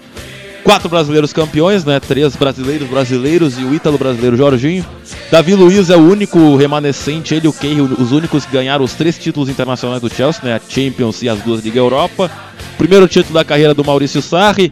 Giroud foi artilheiro do campeonato com 11 gols, né? Pô, Giroud artilheiro do campeonato me derruba. E o Hazard deve, é, provavelmente fez seu último jogo com o Chelsea, deve estar indo para o Real Madrid. O Chelsea contratou Pulisic e está com uma punição da FIFA. Não vai poder contratar na próxima temporada, porque ele teve um problema de contratar menores de idade, tipo um cruzeiro da vida, né? Tá em problemas aí com a... escândalos, né? Dagoberto, então, palhinha desse título do Chelsea aí, que eu acabei de lembrar que tem uma outra pauta que a gente tem que botar aqui no programa rapidão. Mas fala aí. Claro, não, eu não, eu não tive a oportunidade de ver o jogo também, né? Questões profissionais. Mas aí eu pude ouvir depois a transmissão da web Rádio Nós na Fita. Show de transmissão dos colegas. Foi meu destaque hoje, né? Não podia fugir disso. O Leonardo sabe brilhante aí na narração. Quatro gols do Chelsea. É... Eu tava torcendo pro Arsenal, né? Peter Cech, o Arsenal nunca, tinha, nunca venceu, né? Um título um internacional, uma Eu competição inclusive internacional. disse na programação da Goberto que um dia o Arsenal será um internacional. né? Um dia. Um dia, um dia chega, uma hora chega, uma hora Chega chega. lá. E o Arsenal já teve grandes times. Aquele time do Henry é Foi o brincadeira. último né? título importante que o Arsenal conquistou, né? 2004, o título dos Invincibles, do campeonato invicto inglês, né? Porque o Arsenal ganhou nos últimos anos Copa da Inglaterra, mas lá a Copa da Inglaterra não tem peso, né? Então são 15 anos aí de fila, né? É, e o Arsenal que poderia ter sido adversário do Inter no Mundial, né? Se não fosse o Belete. Salve Belete, deu salve Belete ali, né? O Belete. Imagina enfrentar o Henry enfrentando o Índio Fabiano. Não, não ia dar pra- não ia dar nem pro cheiro pro Henry, né? É, não, porque o Henry Imagina é... o Ah, é. Gabiru, o Gabiru e Arley sambando ali em cima do Campbell. E naquela, na- naquela final se colocou frente a frente o Ronaldinho Gaúcho e o Henry. E né? Henry, e deu, é. Depois o Henry foi pro Barcelona. Que o um fez o gol. Não, o Campbell fez o gol. Aquele é outro, né, que jogava caminhando, parecia que tava desfilando em campo o Henry, né? Que Ah, clássico. o último campeão. Foi o, foi o canto do cisne no Ronaldinho, né? Não, é o canto do cisne do Ronaldinho o Henry foi um dos grandes jogadores do, da França, né? Também da seleção Brasil, francesa, né? dele depois na Copa. É. Ele Bom. ganhou Copa das Confederações, Confederações. dando show. É, rapaz. Ah, vamos então ao próximo assunto rapidão que eu lembrei agora. Tem tudo a ver.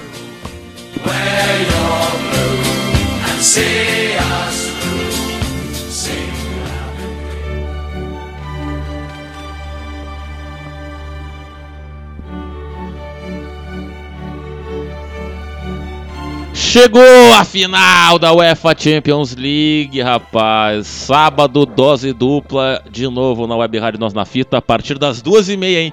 Vamos entrar no ar duas e meia com convidados especiais que vocês saberão no dia, convidados surpresas. Um não é tão surpresa assim, mas enfim. Vamos narrar Tottenham e Liverpool, a final da UEFA Champions League. O, o Liverpool busca o Penta, né, se não me engano. E o Tottenham é o primeiro título, a final lá no Estádio Atlético Madrid, o Wanda Metropolitano em Madrid, obviamente. E depois da volta olímpica, se vai ter prorrogação, se vai ter pênalti, eu não sei. Mas depois, às 7, Bahia e Grêmio. Aí tá eu, Felipe Braga, não sei se o Celito vai estar, mas vai estar uma equipe legal. Vamos na- vou narrar os dois jogos, se eu tiver garganta pra isso, e vou ter, se Deus o quiser assim. Mas enfim, final de Champions League, pessoal. A única pergunta que eu faço objetiva pra vocês é: quem vai ser campeão? O Liverpool vai ser penta? Alisson, Salah, Firmino? Ou o Tottenham de Som, Lucas Moura, Maurício Pochettino? O Kane pode voltar pra final? E aí, quem vocês acham que ganham essa? Olha, isso aí é mais difícil do que apostar na Mega Sena, quase, porque assim, ó, vai ser uma peleia braba inglesa, porque de um lado a gente tem um time cascudo, que é o Liverpool, né, de uma comunidade historicamente muito forte, né? Se tivesse o Gilberto aqui, ele diria, né, que Liverpool historicamente competiu com o Manchester, né, pelo domínio mercantil da época. E rivalidade até hoje, né? Os dois maiores da Inglaterra, o United, que tá um pouquinho embaixo agora, e o Liverpool. Com certeza. E o Tottenham é um franco atirador que tá jogando muita bola. Ah, os caras ali, eu não. Eu vi o compacto dos gols, dos últimos gols. Nossa, é só gol bonito, trabalhado. Vai ser o jogão. Eu acho que agora a final da Champions League vai ser mais parelha do que foi a Liga Europa. Eu acho que não vai ser aberto assim. Eu acho que os times são mais estra- estrategicamente planejados, né? É claro, é a maior competição, né? Porque a Champions League é maior que a Liga Europa. Então o jogo vai ser de um nível maior. É, eu também. Dar esse palpite é difícil. Eu acho que é mais fácil o Odair ganhar um jogo fora pelo brasileiro e o Grêmio acertar um pênalti do que dar esse palpite, né? Que é bem complicado que. Eu tô torcendo pro Tottenham, então meu palpite vai no Tottenham. Eu tô torcendo pro Tottenham. O mesmo caso, né? O Tottenham nunca venceu, então eu vou nessa mesma vibe. Tem o Alisson lá, que foi goleiro do Inter, mas eu tô torcendo pro Tottenham. Seria um show ali. Lorente. Eu gosto do centroavante tosco e o Lorente é isso. É, eu- o Kane acho que tá- vai voltar, ele tava machucado, acho que vai jogar o Kane, vai jogar o, o trio de ataque, né? O Kane, o Lucas e o Son. O Son joga muito. Tem o Eriksen ali no meio campo e o Dele Alli. Olha que quinteto do Tottenham É, que é ninguém tá falando, do mas é o que... frente, o Ali- é um- Apesar do Eriksen e do Dele Alli terem sumido nas semifinais, quem resolveu foi o Lucas, né? Mas os dois têm muita bola. E o Liverpool nem precisa falar, né? Tem o Van Dijk, tem o Alisson ali atrás também. Tem o Jurgen Klopp, Chega a terceira final dele de Champions League, pode ganhar a primeira. Mas enfim, E sem contar no Pochettino, né? Esse tá também na primeira também. final. Tá merecendo pelo trabalho que ele vem fazendo, É, né? e ele diz que se ele ganhar a Champions, ele larga, né? Acho que, enfim, não sei se é verdade. Mas enfim, transmissão aqui na Web Rádio Nós na Fita a partir das 12h30. Acesse sabadão, Web Rádio Nós na Fita, ponto minha rádio, ponto FM, acho que é isso, né? De Champions League. Ah, rapaz, não, não. Vou falar que seria interessante o Tottenham ganhar pro Mundial, né? Porque o Mundial, do jeito que a gente conhece, vai ser uma das últimas edições esse ano. Convenhamos, né? O Seria a última Tottenham- chance, né, do time sul-americano vencer. impõe menos respeito do que o Liverpool se for campeão. E outra coisa, Londres, que foi uma cidade que nunca foi grande fora, futebolisticamente, claro, fora da Inglaterra, já tem a final de Londres, né, que foi Chelsea e Arsenal. O Chelsea foi campeão já da Liga, da Liga dos Campeões, agora é bicampeão da Liga Europa. E o Tottenham pode ganhar a primeira Champions League. E, e o Arsenal, que disputou 20 anos seguidos a Champions League, parecia, né, antes do, do Chelsea ser comprado, do Tottenham eh, emergir. O Arsenal pode ser o. Claro, o Londres tem uma infinidade de times, mas. Dos o Arsenal pode ser né? o único de Londres que foi surrado, goleado na final e dos dois rivais de Londres, os maiores rivais, campeões continentais. Imagina o torcedor do, do Arsenal que deve estar sentindo nesse momento, deve estar torcendo desesperadamente pro Liverpool. Só queria fazer esse registro. É, como se fosse o São José, né? E o Grêmio ganhando e o Inter sem ganhar nada. Seria o- é, uma seria analogia. tipo aqui, isso, né? Né? É, é- Vamos lá então, mais um assunto aqui. Agora sim esse ficou o objetivo negócio. Mas só um hein? pouquinho. Calma aí, calma, o que foi? A verdade de hoje é a mentira de amanhã. Já falava o poeta. Então serve para o, Ar- para o Arsenal né, ver o que errou nessa década para recuperar também a sua, né, a sua história e tal. Uhum. Vamos então, próximo assunto, que aqui é objetividade, o programa mais objetivo do rádio brasileiro é o Pré-Socráticos.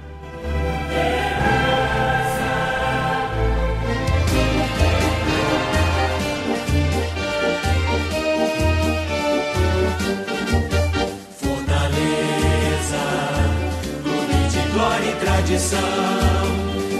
É o Braga e o Dagoberto já tinham falado antes da For- Fortaleza, Rogério Ceni, terceiro título de Rogério Ceni com Fortaleza nessa semana foi campeão da Copa do Nordeste, ganhou lá na Paraíba do Botafogo. Wellington Paulista fez os dois gols da final. Marcelo Boeck, o capitão, pegou muito na final. Marcelo Boeck é um reserva, né? Joga as Copas. Ele que foi fundamental Ceará- pro Fortaleza ter voltado pra Série B, né? Ele que. O Marcelo Boeck era o terceiro reserva do, da Chapecoense naquele acidente aéreo, ele não viajou, porque ele estava machucado. Né? Foi o.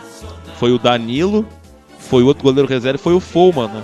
E o Marcelo Boeck não foi e saiu da Chapecoense pro Fortaleza. Então, que trabalho de Rogério Ceni se mostrando aí um grande treinador, claro, no- começando de baixo, né? Importante ali. Começando de baixo, com certeza o Rogério Ceni no fim do ano, acho que ele não fica no Fortaleza porque ele já ganhou tudo que é possível. Acho que o grande prêmio seria manter o Fortaleza na primeira divisão. E aí sim, para um time que lhe dê mais condições de ganhar títulos maiores, né? Que trabalho faz o Rogério Ceni? Louvor, louvor ao trabalho do, do Rogério Ceni E é o que eu, eu falo do Odair Helma, e voltar um pouquinho no Odair. Precisa de rodagem, né? O, o, o Rogério é a mesma coisa que o Odair. O Rogério começou num time grande, começou treinando São Paulo. Agora ele vai lá fazendo um trabalho recuperando Fortaleza, dando confiança ao Fortaleza. Ninguém acreditava, né? Subiu pra Série A, Campeão, né? campeão. Lembrando. É, e a- com sobras, né? Campeão com sobras, Mas- a Série B. E até o jogador que ele trouxe lá do São Paulo, todo mundo brincando, o Araruna, né? O Araruna no São Paulo não ganhou nada. No Fortaleza não tá nem dois meses, já tem dois títulos, quer dizer. É outra coisa, é outro ar lá que tá respirando o Rogério Ceni fez bem em renovar com o Fortaleza e, e permanecer esse ano também no Fortaleza. E aí, como o Léo falou, ano que vem, consolidado no Fortaleza, tentar um trabalho. Eu ainda acho que não tem que ir pro, que não tem que ir para um time tão grande, tem que ir para um time intermediário. Eu, se eu fosse Inter, intermediário. Eu, eu iria de Botafogo, um Botafoguinho ali da vida, um, um fogão, um tá, não, Fluminense. e- se é pra sair do Fortaleza pro Botafogo, é melhor ficar no Fortaleza. Tá, mas é que o Botafogo é um time que. a pode- camiseta. a Não, ele camiseta, podia é. reerguer, né? tá Exato, falido, essa é Ele ideia. marca Deus, o Botafogo é um definitivamente a história, né? Exatamente, pega um escudo gigante que Pois tá é. embaixo, né? Botafogo, É. Vasco. Ah, não, mas eu vou ter que fazer uma. Eu vou ter que fazer uma defesa aqui subjetiva do Odair Helman. Porque, não, não, não dá, eu tô me segurando o programa todo. É objetividade, cadê? Eu tô me segurando porque, cara, o Santos fora de casa, ganhou ontem ao natural e tem gente reclamando do Daí, Ao cara, natural de mas quem? eu não entendo. O Inter não ganha uma partida fora de casa no Brasileirão há 21 jogos, cara. Agosto do ano passado foi a última vitória Contra do o Inter. no Bahia? Brasileiro. É. Oh, Vamos lá. É isso então de Fortaleza, parabéns, Fortaleza campeão. Objetividade, como diz. Como é que é, Dagoberto? No pique. No pique, no pique! No Leonardo Sá! Exclamação! Combativa, guerreiro, vibrante, forte.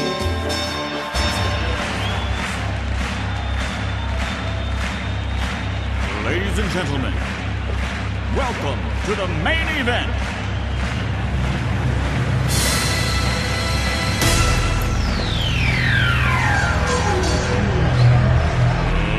Let's get ready to rumble! Ah, essa aí é clássica pra quem teve infância, hein? Space Jam, o jogo do século. Filme que teve o Michael Jordan contracenando com perna longa, com os Looney Tunes. Tudo isso pra dizer basquete, rapaz. Essa quinta-feira começa a grande final da NBA entre o atual tricampeão em quatro nos últimos quatro anos, o Golden State Warriors de Stephen Curry, o Kevin Durant, Draymond Green, só cara de alto gabarito. E pega a sensação pela primeira vez na final, o Toronto Raptors, né? Toronto lá de Canadá, joga NBA, é, os campeões das conferências, Toronto do Rapper Drake. Tem ali, esqueci o nome do cara, mas tá jogando muita bola. O Toronto é o grande azarão, né? Mas o Golden State quer confirmar e teremos transmissão da Band na TV aberta, voltando a passar, né? A Globo passou uns VTzinho de madrugada nos últimos anos, né? Comprou, né, com o Sport TV. Mas então na Band tem as transmissão da final. Eu gostei dos VTzinho de madrugada. né? Eu tô Mas é. perdido no É o basquete, mas tem, não é, basquete, o Igor. Dalla é de qual time? O Igodala fez uma grande. tá fazendo uma grande NBA, o Igodala, né? É, o Igodala foi o MVP É. do primeiro título dali da, do Gol. Os últimos quatro anos foi Golden State e o Cleveland, né? Mas aí o, o LeBron saiu do Cleveland, foi pro Lakers, só que o Lakers nem foi para pros playoffs, né? O Lakers tá muito mal, o Knicks tá muito mal, o Chicago Bulls, que só existiu com o Michael Jordan também, fiasco. O Toronto foi muito bem contra o Milwaukee Bucks, né? Passou. Então, afinal, o Golden State é o grande favorito, mas o Toronto pode ser a zebra, né?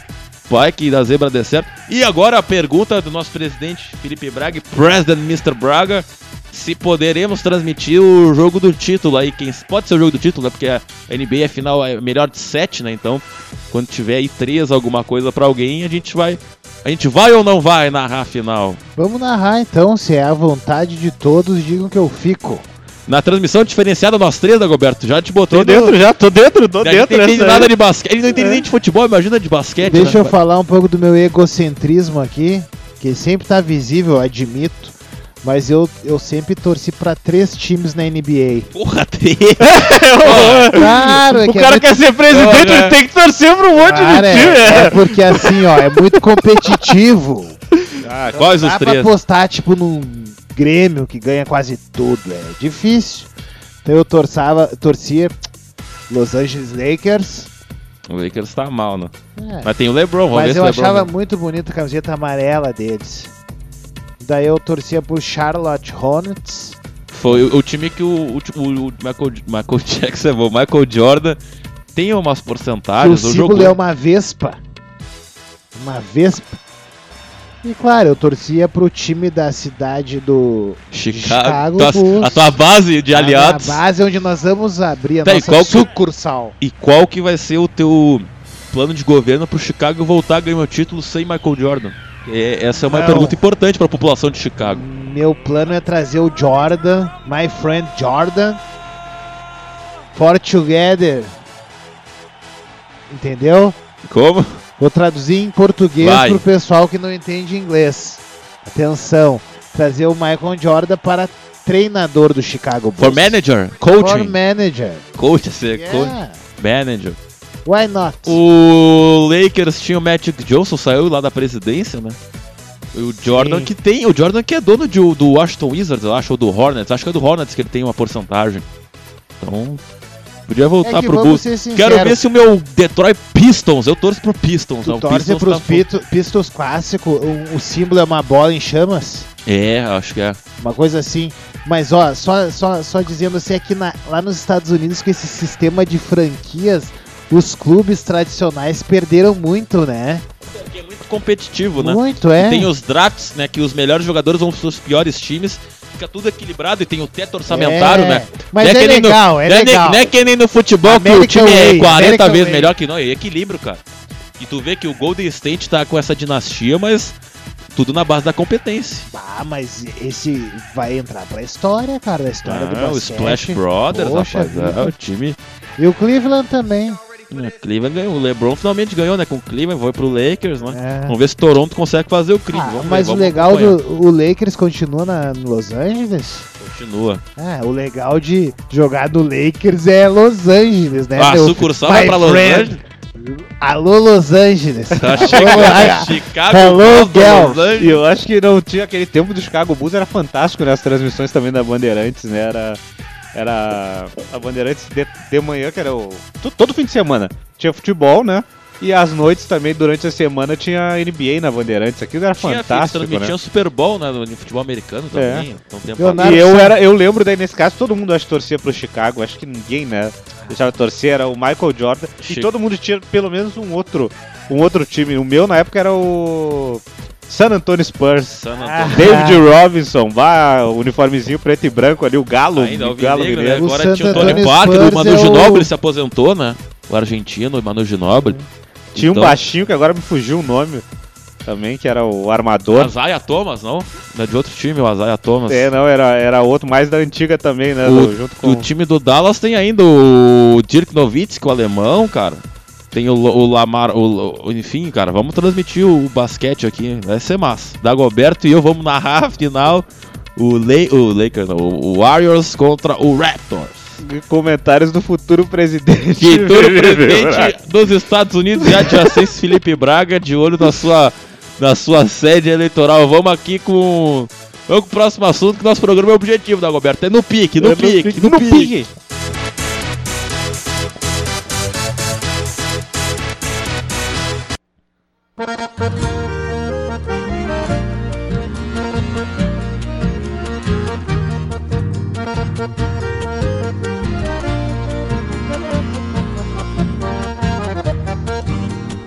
Venho de cima da serra, sou serrano, sim senhor. Eu sou Serrano, sim senhor, pra falar do futebol gaúcho, né? Das séries B, C e D, Dagoberto, confesso que eu não olhei nada da série B, C e D. Me ajude enquanto eu ganho tempo aqui. Eu só sei que quando eu, eu bastou eu falar que o Brasil tava querendo, tava quase rebaixado pra série C, tinha quatro derrotas em quatro jogos, ganhou as últimas duas, né? Ganhou do América no Bento Freitas e na terça-feira de virada com gol nos acréscimos, ganhou do Guarani lá no Brinco de Ouro da Princesa. O, Guara- o Brasil reagindo aí, chegou a duas vitórias em seis jogos, tem seis pontos. O E me né? ajude aí, Dagoberto. O série Juventude C, série D, empatou- vamos ver aqui, eu tô O Juventude empatou na Série C com o São José, se não me engano. É, eu vou ver aqui, o, rapaz. do- o Juventude com isso permaneceu na frente do São José. O Juventude está em terceiro no. É, no o, grupo, o né? Juventude é o terceiro, São José é o quinto e o Ipiranga é o sexto. É, exatamente. O- na última rodada, aqui eu abri. Na última rodada, então, a gente teve. Ah, carrega aqui, gente, pelo amor de Deus. Aqui. Ah, não, tá carregando, tá carregando. Aqui, ó. Teve empate no Passo da Arena, São José com o Juventude 1x1 e o Ipiranga perdeu em casa pro Tom Bense. E agora na próxima rodada, então, no sábado, lá no, no Raulino de Oliveira, em Volta Redonda, Volta Redonda e Ipiranga. No Alfredo Jacone, 6 da tarde de sábado, Juventude, o Atlético Acreano. E no. E no domingo, olha só, lá no Belém do Pará, o Pai Sandu pega outro gaúcho, pega o São José. Então, Esses são os gaúchos na Série C. Eu vou abrir aqui a série. A série eu vou pegar o. Eu tava devendo o, o próximo adversário do Brasil de Pelotas, né? Esqueci aqui. Vamos ver aqui, o Brasil de Pelotas. Vamos carregando. Vai, Dagoberto, você me ajude. Sim, o Brasil de Pelotas, como o Léo falou, a gente tava aqui criticando, até brinquei com o Rogério Zimmermann, que não tinha nem como contratar o, o Tinha Rogério Zimmermann, né? contratar Teria de novo pra demitir dar resultado, né? Pra dar resultado. Surpreendeu, né? Com duas camisas fortes, né? Venceu o América Mineiro e o Guarani. Não venceu, não é qualquer um que o Brasil vence. E seria muito importante o Rio Grande do Sul ter um time, um representante ainda na Série B também, Mas né? Pelo Leonardo menos um, né? Sá não acreditava no Brasil. O Brasil tá mal, né? Tá, tem duas vitórias em, em- quatro derrotas, né? A rodada não acabou, tá numa situação ali, tá num bololô danado, né? Mas é um sério candidato a rebaixamento. É que o Brasil não tem, não tem verba, né? Apesar da Série B ser um campeonato equilibrado, mas tem aí o Bragantino com o patrocínio da Red Bull é o grande favorito. Aí tem o Sport, que caiu também é favorito, o América, que é estruturado, mas o resto é tudo japonês. Mas daí eu pergunto onde é que estão as empresas do Rio Grande do Sul. É, alô, o pessoal de Pelotas, porque não dá pra entender. Agora, Não. uma, o pessoal de. Uma crítica agora, vão achar que a gente tá pegando o pé de Não Caxias. nem ser de Uma, Pelotas. uma crítica a Caxias, sabe? A Lá to- tem um certo investimento, mas a torcida não dá Não, o mas a- apoio mas que a torcida do, do- participa. É, que a torcida do Então, Brasil por do exemplo, Pelotas dão, né, pros uma, seus clubes. uma empresa do tamanho de uma Tramontina, sei que não é de Pelotas, mas uma Tramontina podia assumir um time assim, né, cara? Que a visibilidade é muito É grande. igual abraça um Carlos Barbosa no futsal, né? Exato. Tramontina. E Não, o povo e lá só- de Pelotas gosta de futebol, né? Isso é, que eu, é isso que Tem eu acho três fantástico. times né? lá, Brasil, Pelotas e o Farroupilha. É. O Brasil, o Brasil joga no próximo sábado em casa contra o Operário de Ponta Grossa. Sempre, um- sempre perigoso enfrentar o, O time, Ponta Grossa. é, né? o time vai, é o time sexual É, esse, né? cuidado, Esse- o Ponta Grossa em Pelotas é perigoso, mas vamos lá. O Operário veio da Série C, jogo pro Brasil ganhar e engatar a terceira vitória e, e pelo menos ficar um campeonato seguro, né? Agora falta só abrir a Série D, Dagoberto. Vamos ver a Série D. Vai seguindo, vai Série falando. D que tem o nosso querido Avenida, né? O Avenida que É. foi mal no gauchão, surpreendeu na Copa do Brasil. Por, assim, ó, por detalhe não eliminou o Corinthians ali, faltou perna e um pouquinho de qualidade. Podia ter definido o jogo em alguns contra-ataques o, o Avenida. Acabou sendo eliminado pelo Corinthians. Mas na Série B, o Avenida, na Série D, o Avenida tá fazendo uma. tem uma boa campanha aí, Leonardo Sá. O Léo depois vai confirmar a tabela, né, da, da Série C, ou a classificação, mas o Avenida tá fazendo uma honrosa, uma, tendo uma participação honrosa na Série D. O... Não, eu tenho aqui o da Avenida, né? Goberto. Tô abrindo aqui. São muitos grupos na série série D que não acaba nunca, que não tem os gaúchos. Aqui, vou baixando aqui. Grupo A12, grupo A13, grupo A14. Aqui é assim os grupos. Aqui, grupo A15, o gaúcho de Passo Fundo, que venceu, mas perdeu três seguidas. A situação do gaúcho é muito difícil. Vai enfrentar o Boa Vista agora em casa, mas o gaúcho praticamente fora da série D. Tá seis pontos do Boa Vista, tem que ganhar os dois jogos e ainda tirar saldo. Não é tão difícil, mas é improvável, né? O, Bru, o, Bru, o Brusque né, e o Boa Vista devem se classificar. No grupo A16, o Caxias é o vice-líder, né? Ele perdeu na última rodada pro, e agora enfrenta em casa o Tubarão. O Caxias, se vencer, ele garante vaga nas oitavas. Na, nas oitavas, né?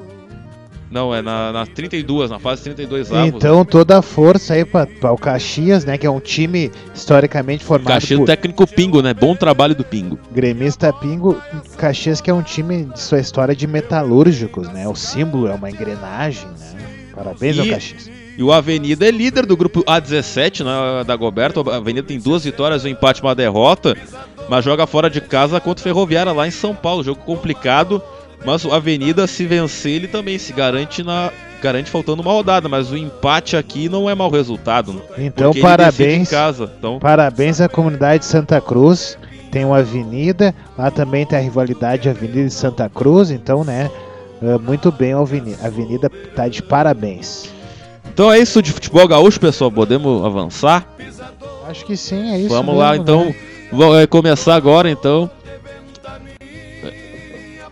Vai começar então agora o programa homenagem dessa semana, que é sobre João do Pulo, que nessa semana completou 20 anos do seu falecimento, o grande João do Pulo, que foi esquecido por muitos né, na sua grande trajetória no atletismo brasileiro. Então, vou falar aqui a biografia do João do Pulo, nascido, né, como João Carlos de Oliveira, nasceu em Pindamonhangaba no dia 28 de maio de 54.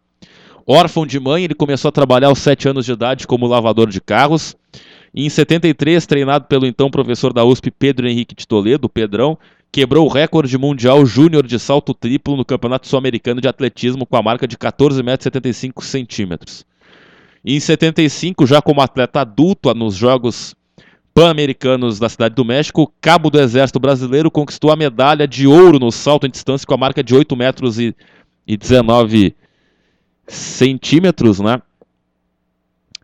E né, foi medalha de ouro.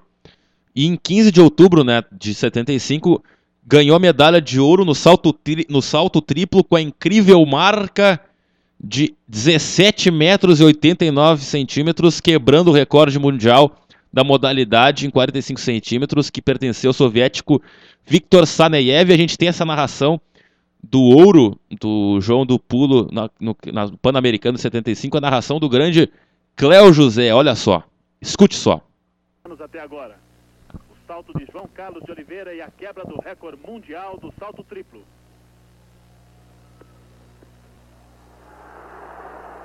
A reação dele, do público, 17 metros e 89, quebrando o recorde mundial do soviético Viktor Saneyev, que era de 17,44. João Carlos aí acreditava que tinha feito um bom salto. E a confirmação, 17,89. Foi na segunda tentativa que ele conseguiu esse salto. E chorou depois. No momento da premiação. É a sua segunda medalha de ouro nos Jogos Pan-Americanos. A primeira no salto em distância e a segunda. Aí então a narração do Cléo José, cortesia da TV Globo no YouTube. E o João do Pulo, então, era o grande favorito para o ouro no salto triplo nas Olimpíadas de Montreal. Mas ele, convalescendo de uma cirurgia na barriga, saltou apenas 16 metros e 90 e foi superado pelo Saneyev, que fez 17,29, e pelo norte-americano James Butts, 17,18, e ficou com a medalha de bronze. Ele também foi quarto colocado no salto em distância. Aí nos Jogos Pan-Americanos de Porto Rico 79 foi bicampeão tanto do salto triplo quanto do salto em distância. Então foi tetracampeão pan-americano em duas provas, né? Nesse último então, e nessa última prova do salto triplo, ele ganhou nada mais nada menos de Carl Lewis, né, que depois foi um grande atleta, um dos maiores atletas olímpicos da história, né, campeão no 100 metros, no salto, né? E aí o João do Pulo tentou novamente o ouro nas Olimpíadas de Moscou em 80, né? Mas essa foi uma disputa coberta de controvérsias em relação ao favorecimento aos atletas da casa, né? pelos juízes soviéticos. O tricampeão olímpico Viktor Saneyev e seu compatriota Jack Udmai, que eram os atletas soviéticos na prova. Então o João, que tinha o recorde mundial, com a marca inatingível, né, o 17,89, ele era o maior adversário dos dois. Então o João teve dois saltos anulados, né? Uh, que ele pisou na linha. E eram considerados por analistas internacionais como novos recordes mundiais, esses dois saltos anulados, acima dos 18 metros. E esses mesmos observadores, eles, eles através das imagens, claro, naquela época não tinha tantas imagens, mas eles achavam que foi um salto válido, né, que foi um erro terem anulado os, os saltos do João do Pulo. Então, a, a, intenção, segundo os críticos, era dar um quarto inédito ouro, ouro olímpico para o Saneyev, né, que era tricampeão olímpico da modalidade. Mas mesmo assim, o Saneyev perdeu, né, ficou com a prata porque o ouro ficou com o Mudimai. Então, os soviéticos ficaram em primeiro e segundo e o João do Pulo ficou com a, um bronze porque só foi validado o último salto que ele deu, que foi 17,22. Então teve toda essa polêmica aí do, do João do Pulo. E na época, né, o, o Harry Seinberg, que era o técnico do Udmai, chegou a confessar em conversas informais que as marcas do João haviam sido alteradas para favorecer os atletas da casa, mas nunca confirmou a afirmação nem ao IAF, né, o Instituto Internacional de Atletismo, e nem ao COI, né, o Comitê Olímpico Internacional.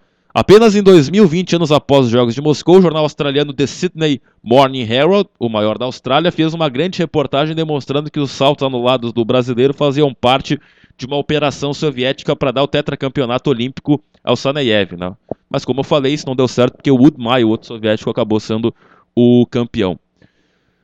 Bom, né, então se o João do Pulo tinha, era vencedor na Pan-Americanos, nas Olimpíadas ele não dá pra dizer que teve má sorte porque ele ganhou duas medalhas de bronze, né? E no Brasil, fora o futebol e o vôlei, sempre, sempre tem que valorizar porque são esportes que não têm o apoio.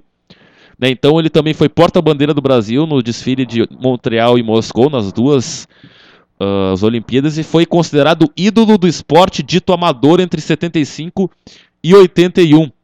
Né, ele foi tricampeão mundial de salto triplo em 79, 77 em Düsseldorf, 79 em Montreal, 81 em Roma, né? Então, João do Pulo com uma carreira muito vencedora. E o João Carlos de Oliveira, o João do Pulo, teve a carreira brutal, bruscamente interrompida porque ele estava voltando de uma formatura lá em Campinas, onde estava sendo homenageado. E na volta, o motorista embriagado acabou pegando o carro dele de frente, na contramão, e ele sofreu um acidente automobilístico no dia 22 de dezembro de 81, né, na via Anhanguera, no sentido Campinas-São Paulo. Ficou quase um ano internado numa UTI e mesmo com muito tratamento ele teve que amputar a perna direita, né? Então acabou a carreira dele nesse momento, no auge praticamente, né?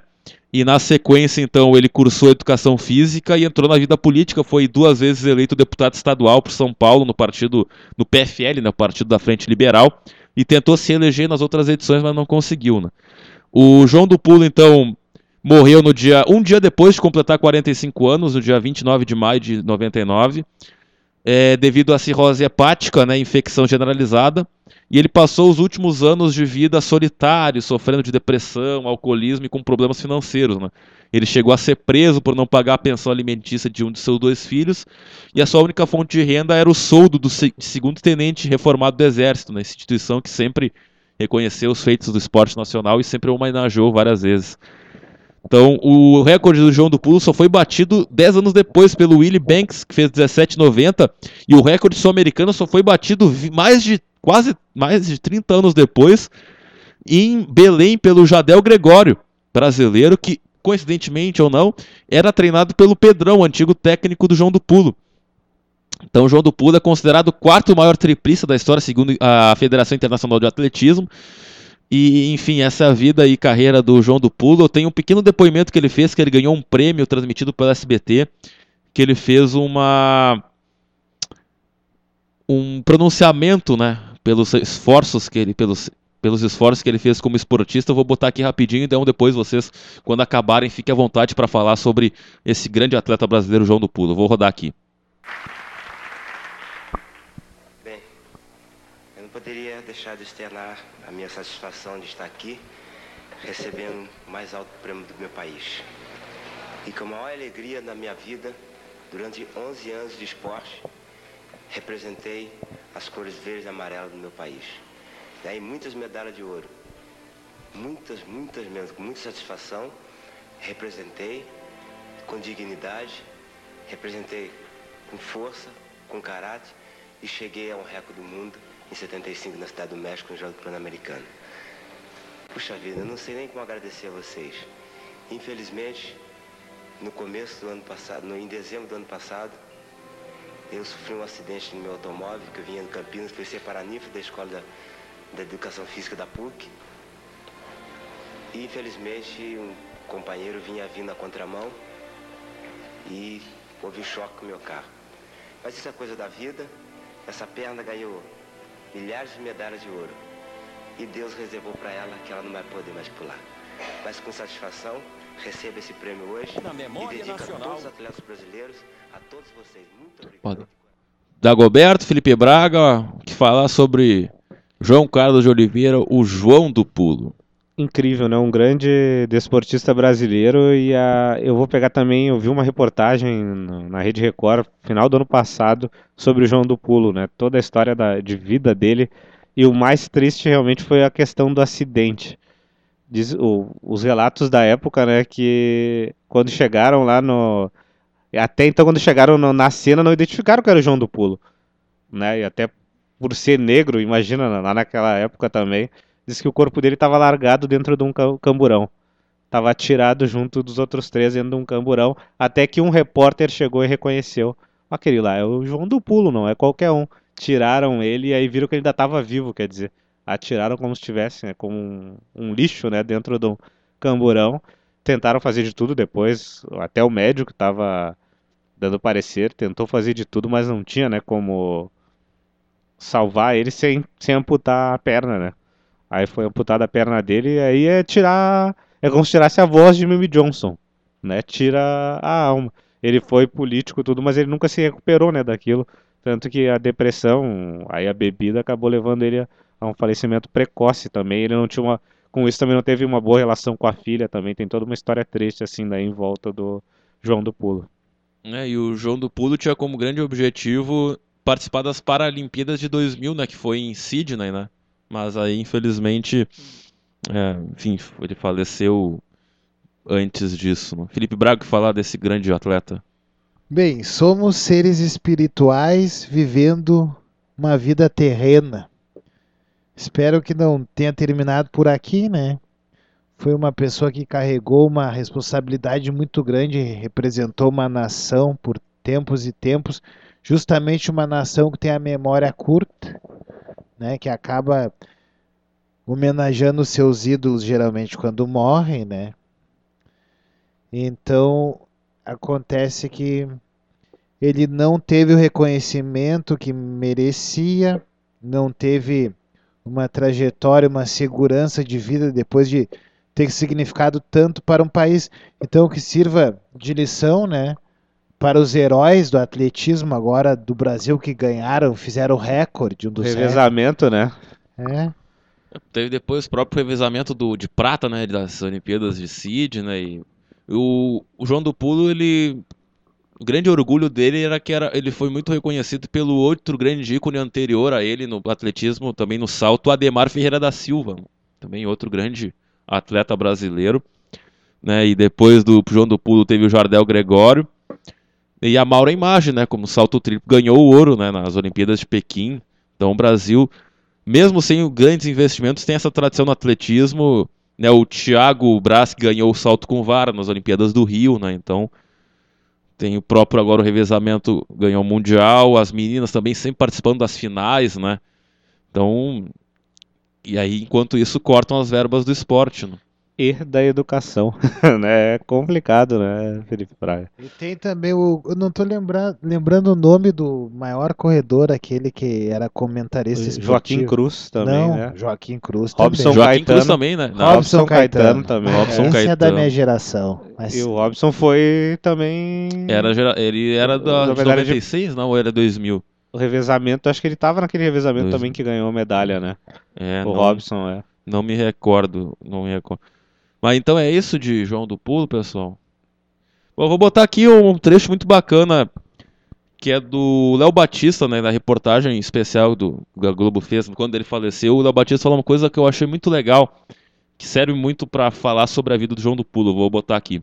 Na memória nacional, João Carlos de Oliveira é nome de atleta, de um brasileiro que sustentou um recorde mundial durante 10 anos, de um cidadão pobre que virou campeão usando talento e esforço, de um herói que deu um salto tão extraordinário que teve que próprio Sabe por quê? Eu tenho uma última frase também marcante do do João do Pulo, porque perguntaram, pô, pro João do Pulo, por que tu vai participar das Paralimpíadas e tal, tu João? Foi um atleta de sucesso e tal, daí ele respondeu o seguinte: Eu não gosto de perder. Eu nasci para ser vitorioso. Bom, vamos pro destaque final então, Felipe Braga da Goberto, chegando ao fim esse pré-socráticos muito objetivo, muito gostoso de ser feito. Obrigado mais uma vez parceria de vocês. Felipe Braga, seu destaque final, por favor. Bem, eu tinha deixado meu destaque final para falar sobre a Lifapa, a Liga da Libertadores da Várzea aqui de Porto Alegre, mas como a gente já falou, eu vou fazer um destaque então geográfico. Eu esperei que o meu, meu comandante Bolsonaro falasse sobre o tempo em Porto Alegre, de onde é apresentado este a nossa programa sucursal. para ah, botar uma todo- luzinha, tô de luzinha aqui. para todo mundo, né? Porque nosso programa é- pode ser escutado em todo mundo, inclusive em Chicago, Abra... Alô, Chicago! Hello, Chicago! Vacaria, onde temos nossos novos patrocinadores, a Confraria do Pastel E a prova segue Seguros Limitada, corretora de seguros limitada, em que tu pode fazer seguro se tu mora em Canela, Farroupilha, Bento Gonçalves, Sananduva, Cacique Dobre, toda aquela região, São José do Ouro. Então você pode estar escutando a nossa web rádio em todos os lugares, mas saiba que no dia da gravação de hoje está um dia chuvoso, frio, aqui em Porto Alegre, capital do Rio Grande do Sul, extremo sul do Brasil. Brasil, América do Sul, Via Láctea. American South. South South, of America. America. Paralelo America. 30. É, então, ó, é, é o pré-socráticos abaixo de chuva. É, e o projeto a gente falou, meu, abaixo de pré-socráticos, abaixo de zero em vacaria, hein? Anote na sua agenda, comendo na confraria do pastel. Dagoberto Machado, seu destaque final. O senhor vai narrar no final de semana, galera, né? Pela Ah. Rádio Galera, Bahia e Grêmio. Quem sabe buscando a primeira vitória, né? Não narrei vitória fora de casa. Tá complicada É, nem a coisa. eu, né? é, a gente tá não consegue né? fazer o duplex aqui no Nós na Fita e eu vou estar em Novo Hamburgo na sexta-feira para narrar Grêmio Esporte pelo Campeonato Brasileiro de Aspirantes. Né? Que maravilha também, hein? Já boa sorte aí, Ah, desejar boa sorte então aí fique pra... ligado na galera, você gremista quer ver se tem aí uma revelação surgindo aí no tricolor. Vou contar as emoções de Grêmio Esporte na, no Estádio do Vale amanhã, ah, amanhã se- sexta, né? A partir das três da tarde. Sim, como meu destaque, eu queria fazer um pedido ao invés de destaque, pode ser? Aquela palhinha de Mimi Johnson. E eu tava com uma homenagem, pra... vamos com duas homenagens então. Mimi Johnson vai tocar então, Mimi Johnson. Pode ser. Qual vai ser? Tem a homenagem sabe- do João do Pulo, cara. que Eu Não. pensei em fechar, então vamos primeiro com o Mimi Johnson. Mimi Johnson, depois fechamos com Vamos fechar então. Tá bom, eu, eu não O tinha nosso planejado futuro nada, mas presidente- Já que, os, já que os fãs querem escutar o Mimi Tem, Johnson, tem que ouvir Mimi Ah, Johnson. rapaz. Ele tá devendo aí o Mimi Casa Johnson, Elétrica, né? o acústico aqui, né? Com certeza. Escute o Casa Elétrica, também estamos no Spotify, já colocamos o primeiro programa com o Blues da Casa Torta, em breve as outras edições.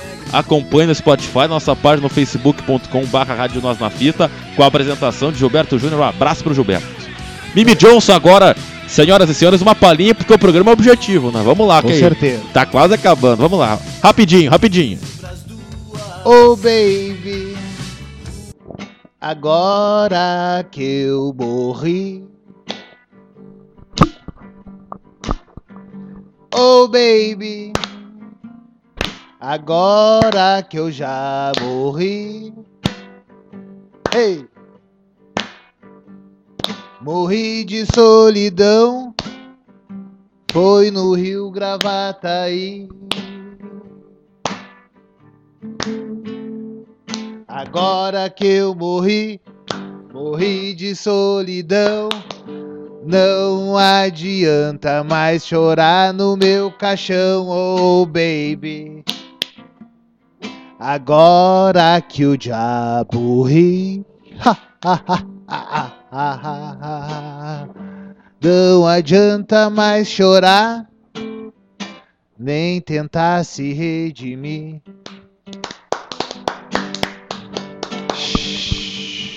Uou, uou, uou, uou, uou, me Mimi Johnson e os degenerados na área aqui no Pré-Socrático, a primeira apresentação musical da história do Pré-Socrático. Tinha que ser ele, Mimi Johnson. Thank you, thank you, thank you. That's for, that's your, for your brothers in Chicago. Tradução, essa foi pros teus irmãos de Chicago. I love you. Eu te amo, foi o que ele disse. É o programa mais objetivo e poliglota do rádio brasileiro.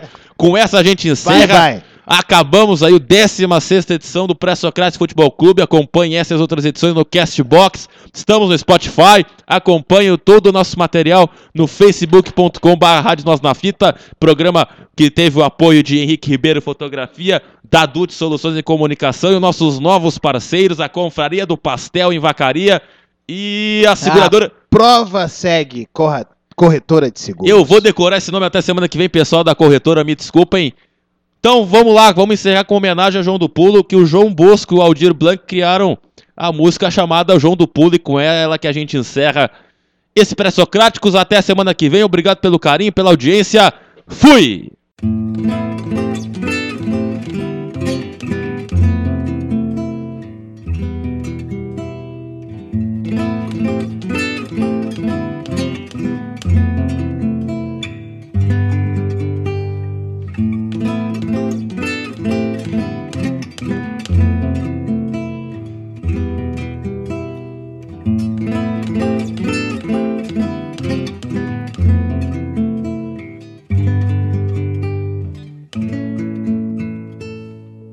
Bate malê, dá três pulos aí, saci. Se atira no espaço por nós, zumbi. Joga chibata, João, no mar que te ampliou. Ah, olha o raio de luz, Caô Xangô. Olha o raio de luz, Caô Xangô. Olha o raio de luz, Caô Xangô. Nosso país infeliz também pulou. Pulou o Brasil do tri. Pulou e tremeu de dor ao ver o pulo do gato cortado, cortada a perna de luz, cortada a claridade do raio de Xangô. Oh, oh, oh, oh, oh, Fechou o Brasil do tri, triste tritrovejo de dor. O povo pulou pra frente, semente, sangue do herói, semente. Oh, pula João, o caô Xangô, João,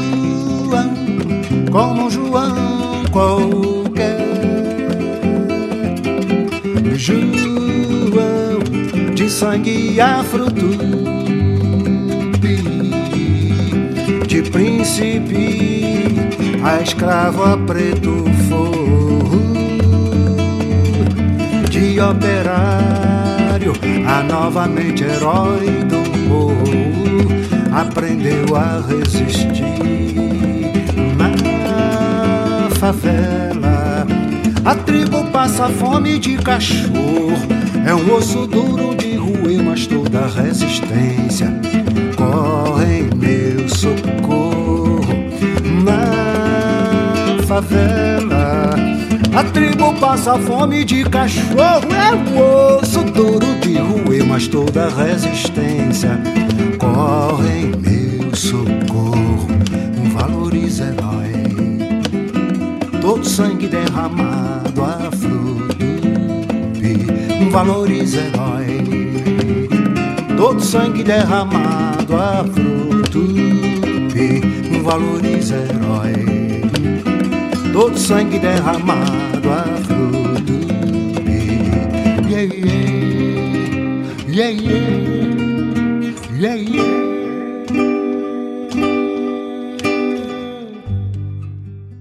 Rádio Web Nós na Fita, sempre revelando talentos, celeiro de craques.